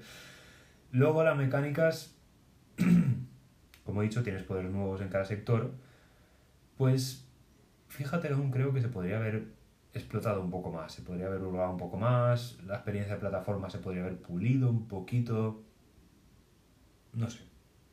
Yo creo que lo han enfocado también un poco más como, como el Journey. A una experiencia más audiovisual que algo, Sí. algo jugable. No, desde luego. algo más de, de- verlo y decir, joder, me quedo en el juego solo por lo bonito que es. Sí, solo por... El el tema sensorial, impecable, ya te digo. eh. La música también es muy buena, no lo he dicho. Sí, eso no he tenido oportunidad de probarlo, pero lo, lo que me ha comentado todo el mundo que la ha jugado es, es tanto a nivel musical como a nivel visual, Mm. es una pasada. Y que además están muy bien integrados lo uno con lo otro. Sí, sí, no, no, desde luego. Y nada, eh, lo recomiendo. Mm, Está para Switch, está para ordenador, está para PS4 también, puede ser. Sí. Y nada, eh, Sí, hostia, a mí me, ¿Sí? pillado, no, no lo sé. Juraría que sí, juraría que sí. ha salido, es multiplataforma. PC y Switch, segurísimo. segurísimo. Y nada, he probado, la verdad. Es, no me ha parecido el, el juego del año que dicen, pero oye, eh, muy chulo, muy chulo, la verdad. Y algo más o menos diferente a lo que se suele vender por ahí. Dale un tiento. Y nada, le devuelvo la palabra a Borja. Sí, eh, el siguiente juego que he estado jugando yo últimamente, fuera de novedades, que ahora luego pasaremos a hablar, eh, sería el Shadow of the Tomb Raider. Lo probé en su día, estuve- lo jugué muy poco cuando salió, en septiembre del año pasado, septiembre-octubre. Septiembre, fue el mismo mes que, que Spider-Man, septiembre. Eh, y no sé por qué no, no, no lo había seguido. Porque me resulta el mejor de los tres de esta última trilogía de reboot. Me resulta una evolución muy grande de Lara respecto a los dos anteriores, sobre todo considerando que no había una evolución grande del primero al segundo, prácticamente ni grande ni pequeño, prácticamente no la había. Y, joder, es que se han quedado todo lo bueno de los dos primeros y han mejorado todo lo que tenían que mejorar. Y me parece que le ha- resultado una experiencia muy grande, muy buena, porque ya, ya os digo, si eres fan de los anteriores o de este tipo de juegos y muy bonito de ver. Los anteriores ya habían paisajes y ya te dejaban cosas que, joder, que estaban bien. Pero en este último, cada, cada nuevo cambio de escenario, cada cambio de, de tumba o de, de descensos, cosas así, me resulta precioso de ver. Y además tiene muchísimas cosas de las que a mí me gustó, sobre todo el, el segundo, el Rise of the Tomb Raider, que es la exploración de las criptas y las tumbas. Cada una tiene un desafío de, sobre todo suelen ser plataformas, diría yo, sí. Plataformeo con todo el tema de ir con el piolet, de, de hacer la escalada, de, de dejarse caer en rappel, bucear. Cada tumba es un nuevo desafío. Y cada tumba es un puzzle que, pues hay algunas que te obligan a darle más al coco que otras. Y la verdad es una alternativa a estar siempre siguiendo la historia, los tiroteos y cosas así. Muy bien, muy bien. La verdad es que me lo estoy pasando como un chiquillo. Todavía no me lo he acabado. Porque ha llegado alguien que me ha hecho dedicarle horas. Y nada, la verdad es que qui- quiero seguir. Lo estoy compaginando con, con este último que ha llegado, que es el Resident.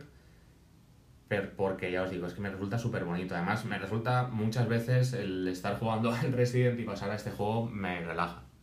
Pasar de, de- de espacios angostos, zombies que me quieren comer y pocas balas, Claro. a espacios enormes, junglas y tumbas que explorar, la verdad es que Son dos se agradece el cambio. Sí, sí.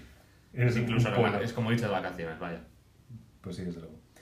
Desarrollado por Eidos Montreal Mm. y Crystal Dynamics en cooperación y publicado por EA, con- por, vamos, un poco dar créditos a los desarrolladores, ¿no? Sí, como los anteriores. Y nada, eh, es, es uno que tengo pendiente, la verdad. La saga está, este, este reboot, soft reboot de Tomb Raider y las tres entregas que han sacado hasta ahora me ponen los dientes muy largos y me gustaría mucho jugarlos, pero eh, limitaciones técnicas como siempre. Eh, hay dos juegos que me he dejado fuera y que me voy a dejar fuera por tema de tiempo, los dos relativamente indie.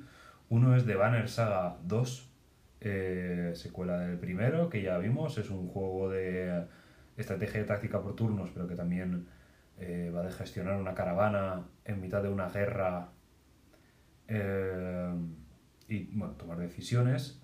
Y nada, amplía un poco sobre el primero, el, el, apartado, el apartado digamos, visual y artístico es básicamente el mismo, es idéntico, pero profundiza un poquito más en el tema de las- la estrategia táctica y en esto de las decisiones que tomas durante la caravana y en las consecuencias que traen, porque tienen consecuencias, vaya, no todas, pero la mayoría sí. Otro es The Shrouded Isle, eh, otro indie. Este va de llevar una comunidad religiosa, por no decir una secta, que, bueno, para aplacar la ira de su dios te, te exige que sacrifiques a, un- a una persona al final de cada estación. Entonces tienes que decidir a quién, decidir a quién sacrificar y llevar un poco el tema de la comunidad, ¿no? Tienes que intentar que, digamos, los pilares de la, de, de- de la religión, digamos, penitencia, fervor, obediencia, además, se mantengan firmes, que las familias diferentes que hay te apoyen, etc. No voy a profundizar más porque no tengo tiempo, Pero bastante chulo, la verdad. Me, me lo he pasado bien. Aún tengo que darle un tiempo más. Pero nada, seguiremos, seguiremos comentando. Eh, vale, vamos a dejar esta sección aparte y vamos a pasar a novedades de enero. Sobre estas vamos a pasar así rapidito porque de momento aún no ha salido tampoco mucho. No, ha entre sido un comillas. poco igual a nivel de cine, un poco travesía por el desierto. Lógicamente, salen muchísimos juegos, sobre todo juegos pequeñitos y en PC, pero así grandes comerciales que tengan nombre o hayan provocado algo, Mm. poquitos. No, desde luego. Hay títulos, pero no hay tantos como nos gustaría o como, No. como podemos cubrir tampoco. Eh, empezando, el New Super Mario Bros. U Deluxe, otro Mario plataformas. el 11 de enero. Exacto. Este es eh, clásico, el Mario de toda la vida, vaya, eh, pero con el aspecto adaptado a, nu- a los nuevos tiempos. Sí, un port de Wii U del, del mismo juego que salió para Wii U, el New Super Mario Bros. U era. En Aquí 2000. solo han añadido el Deluxe. Sí, sí. En 2012 añadieron el Deluxe y metieron un DLC de, de Luigi que estaba por ahí también colgando. Sí, el... Mm. Pero básicamente... Que era, era la misma historia, pero con. O sea, la- las mismas pantallas, pero con, Con Luigi. Luigi. Solo que con Luigi, esto no sé si está en el original, en este sí que está. Eh, es, digamos, un modo un poquito más difícil, porque tienes menos segundos para completar las pantallas que con Mario. Mario. De hecho, creo que tienes 100 segundos, lo cual con una pantalla. Mario es, es Poquito. poquito, tienes que ir follaete. Se puede jugar como Mario, Luigi, Nabbit y Toadette.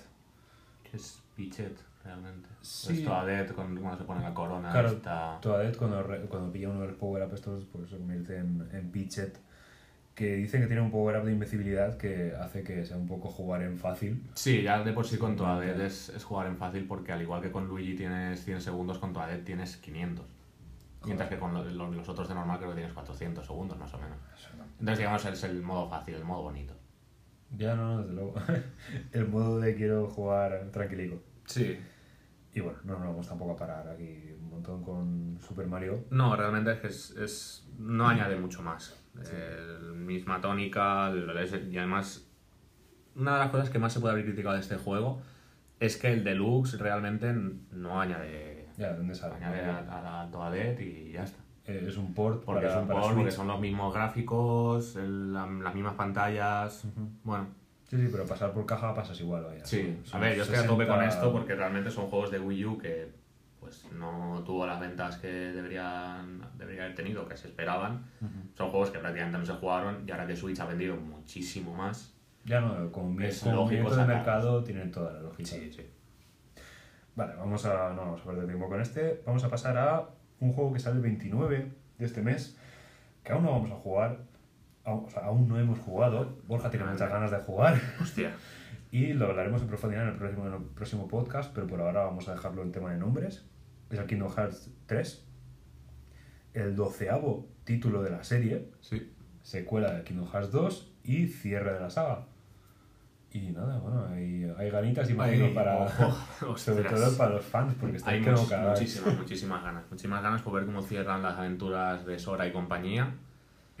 Por ver cómo unen, mm, no quizá los 11 juegos anteriores, porque hay muchísimo spin-off y muchísimo que realmente no aporta mucho a la historia, solo por ahí están. Pero las- la trama. Pero la trama central y los spin-offs más o menos relacionados con la trama central, como ya decía antes con el Bird by Sleep, tengo muchísimas ganas de ver cómo lo cierran y, joder, es que eso puede, es muy grande. Por lo que hemos visto, va a ser un Kingdom Hearts muy grande, creo que el más grande compar- comparado con los anteriores, a nivel de mundos, a nivel de jugabilidad, a nivel de todo. Y a nivel de, de visual, a nivel gráfico, es que es precioso, como todos los Kingdom Hearts, pero claro, adaptado a esta generación. Mm. Como dice Albert, muchísimas ganas. Muchísimas ganas. Tengo muchísimas ganas de que salga y muchísimas ganas de, de meterle mano para, para decir mis impresiones y Sí. profundizar un poco más. Yo me, me voy a mantener en el margen, como siempre, pero tengo ganas de verlo y che, si tanto ruidazo, pues será por algo, ¿no? Sí. Como todo. Vamos a pasar a un rollo que es opuesto a Kingdom Hearts, pero es un juego que Borja acaba de, acaba de pillarse, le ha echado un buen tiento y bueno, pues Sí. tenemos impresiones. Es el Resident Evil 2, Remake, este. Remake barra remaster a, a lo bestia. es más remake. Más remake, ¿no? Sí, es más remake. No, más que nada porque no solo adapta el juego anterior a la potencia gráfica de ahora y a, la- y a las consolas de ahora, sino que lo, lo, Rehace lo rehace totalmente. Más que nada, sobre todo por una de las cosas que pecaban, pecaban no, en aquella época con las, las, Limitaciones. las De- que había en la época no se podía hacer de otra forma. Y era mucho el tema de las cámaras. Sobre todo el primero y el segundo Resident, el tercero no recuerdo muy bien. Rigidísimo. sí. Era muy rígido el tema de entrar en un pasillo, la cámara tiene desde un ángulo, entras en la siguiente habitación, la cámara está desde otro ángulo. Se hacía difícil, se hacía, se hacía muy raro. Y más cuando pues seguramente estabas huyendo de alguien Sí. o te, o, o te esperaba alguien. Justo Ibas en, momento. Sí. Y el tema de que ahora llevas la cámara detrás, sepas todo el rato hacia dónde vas, dónde estás mirando, ayuda bastante. Y por otro lado también resulta muchísimo más inmersivo. Es un título que para mí lo han solucionado súper bien. O sea, es, es, es perfecto, lo estoy pasando muy mal. Estoy estoy, eso es que funciona. lo estoy- de hecho, a- anoche tuve que dejar de jugar y ponerme el Overwatch porque Hostia. había llegado a mis límites de tensión. En momentos en los que me tengo que parar, mirar el mapa, respirar y decir, a ver, siguiente ruta, por favor, porque es que esto... Sí, sí. Porque está muy bien conseguido. Además, lo, lo han hecho de forma que cuando tú empiezas el juego, lo empiezas que no, con quien lo empieces, lo, lo puedes empezar tanto con Leon como con Claire. Yo lo he empezado con Leon. Sí que es verdad que el juego está un poco más enfocado, aparte de que te lo bases con los dos, lo empieces con Leon. Explica un poquito más de la historia o la, pone la historia un poco antes que la de Claire, entonces la base está un poco más clara.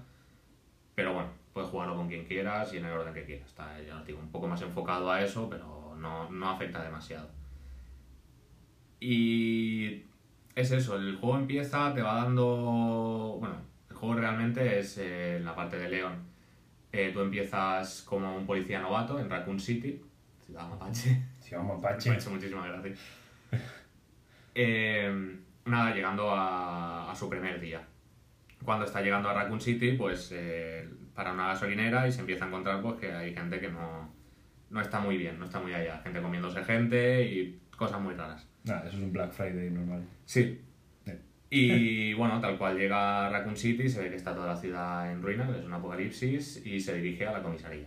Paso más lógico, digamos, sobre todo si es un policía novato, no conoces la ciudad ni nada, pues te vas a, a lo poco que puedes conocer o al poco sitio, el sitio donde puedes intuir más seguro. Que creo que era el, el nivel más mítico del... Spoiler no lo es.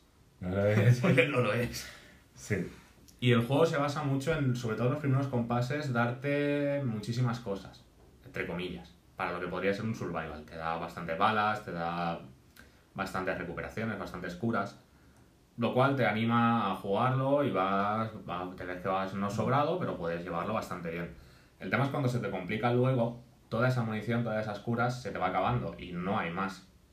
Mm, Tienes que aprender a, a gestionártela bien desde el primer momento, cosa que yo no hice demasiado bien. Y sobre todo los últimos pasos en la comisaría los pasé mal. Se Pasé apurado de vida y apurado de balas y corriendo más de, de lo que me paraba. Con el cuchillo, ¿no? Sí, Todo el rato. sí, sí, sí. sí. No, de hecho, más, más de un cuchillo me dejé clavar un zombie mientras yo seguía corriendo. Hostia. Mm. Además tienes un, bueno, el antagonista que digamos que toma protagonismo en todos los trailers, que es el... Sí, el hombre de negro, el que, que yo llamo el hombre de negro, el Tyrant, es, es inmortal. Llega a un punto en la historia en la comisaría, creo que es después de la primera hora y media más o menos de juego. Primera hora y media, dos horas. sí. Pronto relativamente, ¿no? Sí, relativamente pronto. Eh, aparece, te topas con él. De hecho, su primera aparición es aplastándole el cráneo a un pavo con una mano Joder. contra la pared. Esto no es demasiado spoiler, esto lo veréis.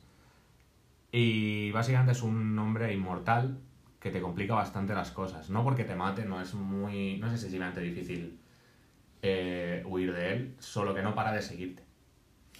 Pavo tiene como un, un localizador de dónde estás y no para continuamente de seguirte y eso te complica la vida si estás en una situación problemática.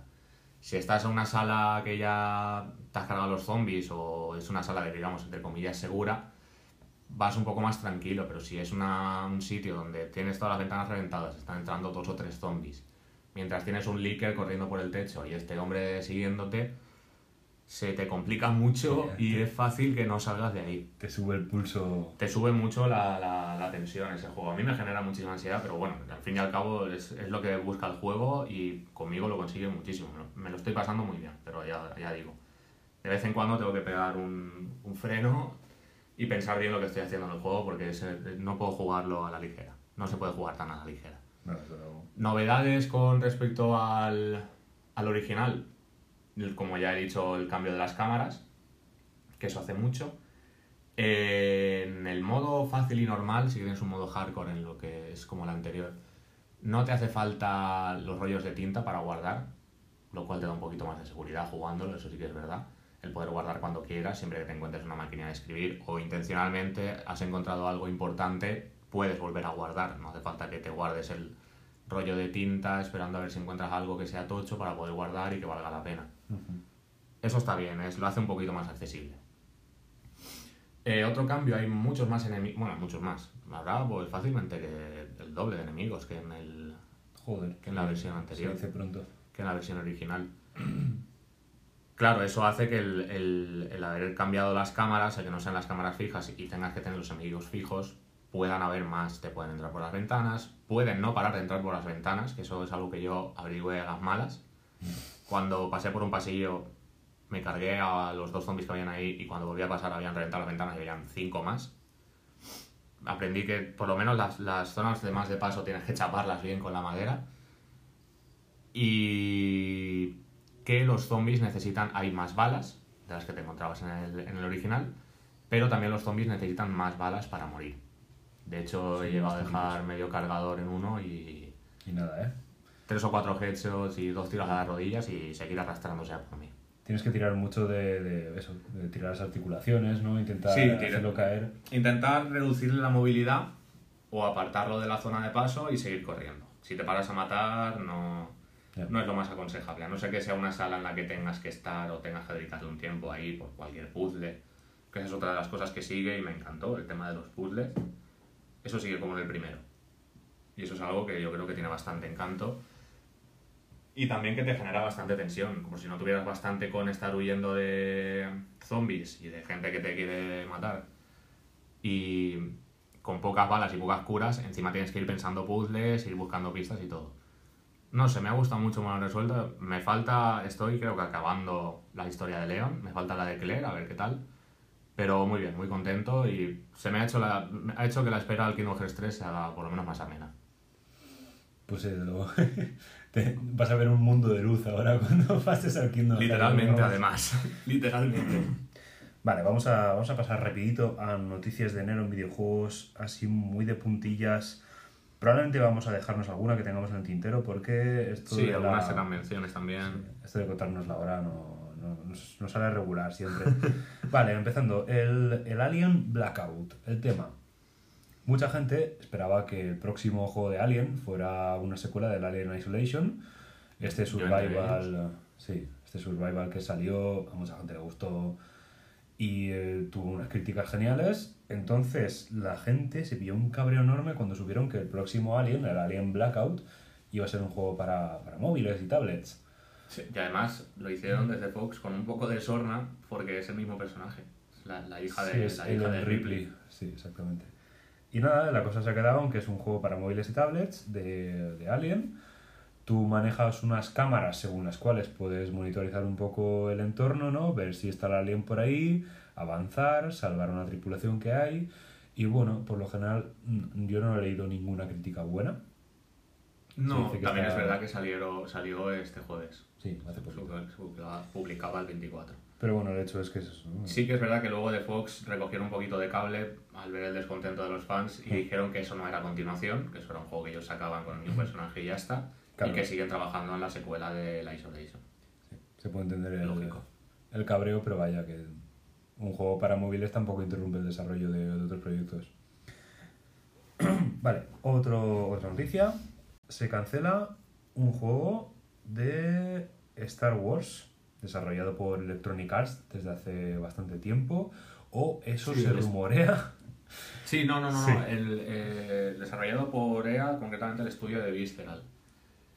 No es un juego del que se haya enseñado mucho, se dijo que estaban haciendo un mundo abierto de Star Wars y Sí, lleva tira para adelante. Lo han cancelado, pero de hecho lo han cancelado mal. O sea, lo hicieron mal porque salió primero como un rumor en una revista o en una web Sí, en Kotaku. Kotaku. Jason Schreier fue el que Sí. lo- Y a partir de ahí ya ella salió y dijo, sí, vale, lo cancelamos, pero que sepáis que estamos a tope con Star Wars y que realmente con el proyecto que sí que enseñaron algo en el pasado E3, que es Ujú. el Jedi Fallen Order, Sí, sí que sí, con eso continúan a tope, que lo está llevando EA, pero concretamente el estudio de, de Respawn. los creadores de Titanfall, sí. Sí, el Fallen Order tira hacia adelante, eso no se, no hay ninguna modificación. Es este el que ha recibido un poco el hachazo, pero más que, más que cancelación, se ve que han reexaminado un poco el proyecto y que en teoría, esto nos tenemos que creer lo que hay de información, ¿no? Pero la idea es eh, replanear este juego como algo más pequeño, más manejable para sacarlo en 2020, Sí, más prontito, porque la cosa iba para largo y bueno, se ve También es que eh, esto es algo con lo que estamos quedados la parte de Star Wars. Star Wars desde que, desde que desde que se, se- se- se adherió a EA para, para la parte de videojuegos, solo han, llevan 7 años de contrato de los 10 que tenían y solo han sacado los dos Battlefront. Desde 2013, sí, sí. Mientras que antes, cuando estaba Star Wars en la parte de Lucasfilm de, de videojuegos, De LucasArts, sí. sí. de LucasArts, exacto, Buah. ahí salieron muchísimos Mm. juegos. Ahí vamos a juego por años y no más. Muy, muy prolíficos. Entonces, claro, a ver, pasarte a un estudio, a, un, a EA, que en teoría tienes más dinero, deberías tener más medios, Claro. solo han sacado dos y no exentos de polémica, Eh, precisamente. Sí, sobre, Sobre todo el segundo Battlefront. Exacto. Vale, otra noticia. Esta, esta es para animarnos un poquito. Eh, pasa la siguiente. Una, una. ONG, eh, Mermaids, eh, inglesa, que apoya a niños y adolescentes trans, pues recibió un premio de la lotería, la lotería de Gran Bretaña. A esto le contestó una- un cómico inglés más o menos notorio, creador de... Graham, Graham Linehan, creador de, de IT Crowd, que a mí bueno, no sabía que este señor era un puto casposo de este nivel. Sí, de hecho es guionista y miras el currículum y tiene cositas que... Sí, sí, ahora mismo está con Father Ted, que se ve que es una serie también más o menos conocida. Yo no la he visto, pero ahí está. El tema es que este señor puso a parir a la ONG, a Mermaids, y nada, dijo que Mermaids eh, básicamente que era una organización con una agenda ideológica extrema y eh, pues lo, lo típico, ¿no? Eh, empezar a acusar a, a los activistas trans de, de lo que no son. Sí, el caso metió Sí. mucha mierda, mucha desinformación. Exacto. En respuesta, un, un streamer, H. Bomber Guy, eh, empezó un streaming de Donkey Kong 64 que duró 58 horas. Hasta que se lo pasó. del tirón. Sí, sí, se lo, se lo pasó del tirón. Y durante esas 58 horas recaudó en torno a 300.000 dólares. 340.000 de medio punto. Sí, sí, sí. Yo es que he visto cifras distintas. He visto 260, he visto 340, no sé cuánto, pero el tema es que Sí, un buen pedazo. 300. Sí. 300 seguros. un buen pedazo se ha llevado eh, la ONG esta Mermaids, ¿no? porque el streaming iba a su favor. y nada, es, es una buena noticia, vamos, que añadir a... Sí, cosas bonitas. Y siempre mola ver que el videojuego también sirve para hacer todas estas cosas. Sí, que no sea todo movidas entre empresas y demás, que también sea Exacto. hacer un poquito el bien, ¿no? Y bueno, también aparecieron en Romeros de... Ay, Romeros, señor. Aparecieron famosos, famosos del mundillo, como John Romero, ahora sí, Sí, sí, sí. el creador de Doom en el streaming. eh, Alexandra Ocasio-Cortez, que la, Eso la conoceréis como, como una representante en el Congreso de los Estados Unidos, los demócratas. Chelsea Manning, una activista trans, y Jim Sterling, que por lo visto es un crítico, este es el que me la conozco. Pero bueno, eh, hubo gentecilla ahí conocida en el streaming, hubo muchos nombres y por eso sacaron tanto dinero, se ve. Y nada, eh, pasamos a otra noticia. PS Now, que es el servicio de Sony que básicamente pretende ser una especie de suscripción que eh, permita acceso a juegos de, de la PlayStation. Sí, es un servicio de streaming que ha sacado PlayStation, supongo que en respuesta al, al Game Pass de, de Microsoft. Exactamente. Ya lleva tiempo realmente, pero... Sí, pero ha salido después y suponemos que, pues eso. Eh, la noticia es que, bueno, ahora se está ampliando a más países, entre ellos... Está- estaba en Estados Unidos, ¿cierto? Estaba, de hecho ya estaba implementado en Sí. Estados Unidos en fase beta, pero estaba. También en Francia y Gran Bretaña. Sí. Ahora se amplía a España, Italia, Portugal, Noruega, Dinamarca, Finlandia y Suecia. Acceso a más de 600 títulos de PS4, PS3 y PS2. Sí, es un servicio de streaming, lo mismo, el Netflix de los videojuegos, básicamente. Ya tocaba. Interesante, que yo esto no lo esperaba, que sale tanto en PS4 como en PC. Los peceros podrán jugar juegos de Play 2, 3 y 4 sin emulador y legal totalmente. En PC. Sí. ¿Esto, esto, esto es confirmado? o- Sí, sí, sí, sí, de la página web de, de- de PlayStation. Esto es un melocotonazo. Eh, tenemos ya precios. eh, los precios eran 20 euros eh, al mes, o sea, no al mes, 20 euros un mes, 45 euros tres meses y 100 euros si te compras todo el año. Exacto, estos son los actuales. Estamos, Sí. Está por ver si sub- subirán un poquito Yo- Amazon Prime ahí. Los vi en la página de, de PlayStation y por ahora son estos. Sí, no, no, claro. o sea que al estar en fase beta todavía, lo que dice Albert luego suban. No, no me parece un mal precio. 100 pagar 100 euros al año por tener acceso a todo el catálogo de PS2, de PS3 y de, PS de PS4 no estará todo, irán subiendo eh, juegos a medida que pase, supongo que estarán algunos exclusivos o los más antiguos. Novedades no sé si estarán. Pero bueno, no me parece mal, no me parece mal. Sobre todo han dicho que no, no necesitarás estar conectado siempre a internet porque tiene una, una opción con algunos juegos, los de PS2 creo que todos los puedes descargar y Sí. jugar sin internet y algunos de PS4. De PS3 no han dicho nada, su- supongo que es ahí te comes el internet. Imagino que estará un poco olvidada esa plataforma ahora mismo. Sí. Y bueno, lo bueno es que tenemos beta eh, el 1 de febrero ya. Yo estoy apuntado, es beta, beta abierta, pero tienes que apuntar dentro de la, esto de PS4. claro. O sea, de PlayStation, de la página web. Y ya tardas. ¿eh? Ahí estoy, a ver qué tal. Vale. Si me, si me pinta, joder, es que 100 euros un año y tener todo ese catálogo Claro, no, desde luego. está muy, muy bien. Vale, una última noticia y vamos a pasar a otra cosa. eh, y vamos a pasar muy de puntillas. Metroid Prime 4, eh, mítica secuela de Metroid Prime que lleva un tiempito en desarrollo. Dos, Sí. dos Pues- años, dos años de desarrollo. Dos añitos. Pues- Se anunció en el E3 de 2017 con, Sí. un, con una imagen que ponía Metroid Prime 4, no decía otra cosa. Y au. Y así Y lo adelante. Sí. Lo anunciaron para 2018, pero retrasito, retrasito, no anunciaron nada más. Y ahora hace un par de días salió en un vídeo Shinja Takahashi, que es el responsable de desarrollo de Nintendo, diciendo que lo sentía mucho, pero que empezaban el desarrollo de cero. Que no había salido bien, que no era el producto que ellos esperaban, que a ellos no les gustaba y que si a ellos no les gustaba, lógicamente al fan mucho menos. Se reinicia. No, no alcanza las expectativas que estaba Nintendo planeando y se Se- reinicia el Se desarrollo. por reinicia pasando también a Retro Games. Sí, que es- desarrolladora. que es una desarrolladora de Nintendo. la- la- interna, como bien sí, dice, ¿no? En Estados Unidos, que se ha encargado de toda la trilogía anterior de Metroid, el 1, el 2 y el 3. Y últimamente se está encargando de los Donkey Kong para Switch. Hmm, De hacer pues el Tropical Freeze, el port del Tropical Freeze, algunos nuevos y tal. A verlo. A ver qué tal. Bueno, a esperar uno, uno o dos añitos más. Como poco. Como poco. Muy bien. eh, teníamos ahora unos cuantos títulos que queríamos comentar, pero... Sí, lo que eh, venía en febrero, básicamente. Sí, lo que viene en febrero, pero vamos a dejarlo para el próximo podcast. Entonces, hablamos sobre todo del Anthem y el Jump Force que tienen las betas. El 1 de febrero. Sí. Bueno, de hecho, el Jump Force la tiene el 29 y 30 de enero y el 12 de febrero. Y el Anthem el 1. Exacto. Entonces, mejor comentar de ellas con- cuando tengamos un poquito más de, de eso, de material jugado, ¿no? Eh, también el Far Cry New Dawn y el, eh, Metro Exodus. el- ¿Cómo? Metro Exodus. Y el Metro Exodus, efectivamente. Me queda completamente en blanco. Que son, digamos, los cuatro así más, más gordos que llegan en, ahora en febrero. Cuando hayamos podido probar betas y tal, sí que grabaremos alguno antes de que salgan. Grabamos un podcast, además de eso, de con otra- otras cosas. Exactamente. Y Así- os contaremos qué tal a ver. Efectivamente, así que eh, con esto nos, nos despedimos.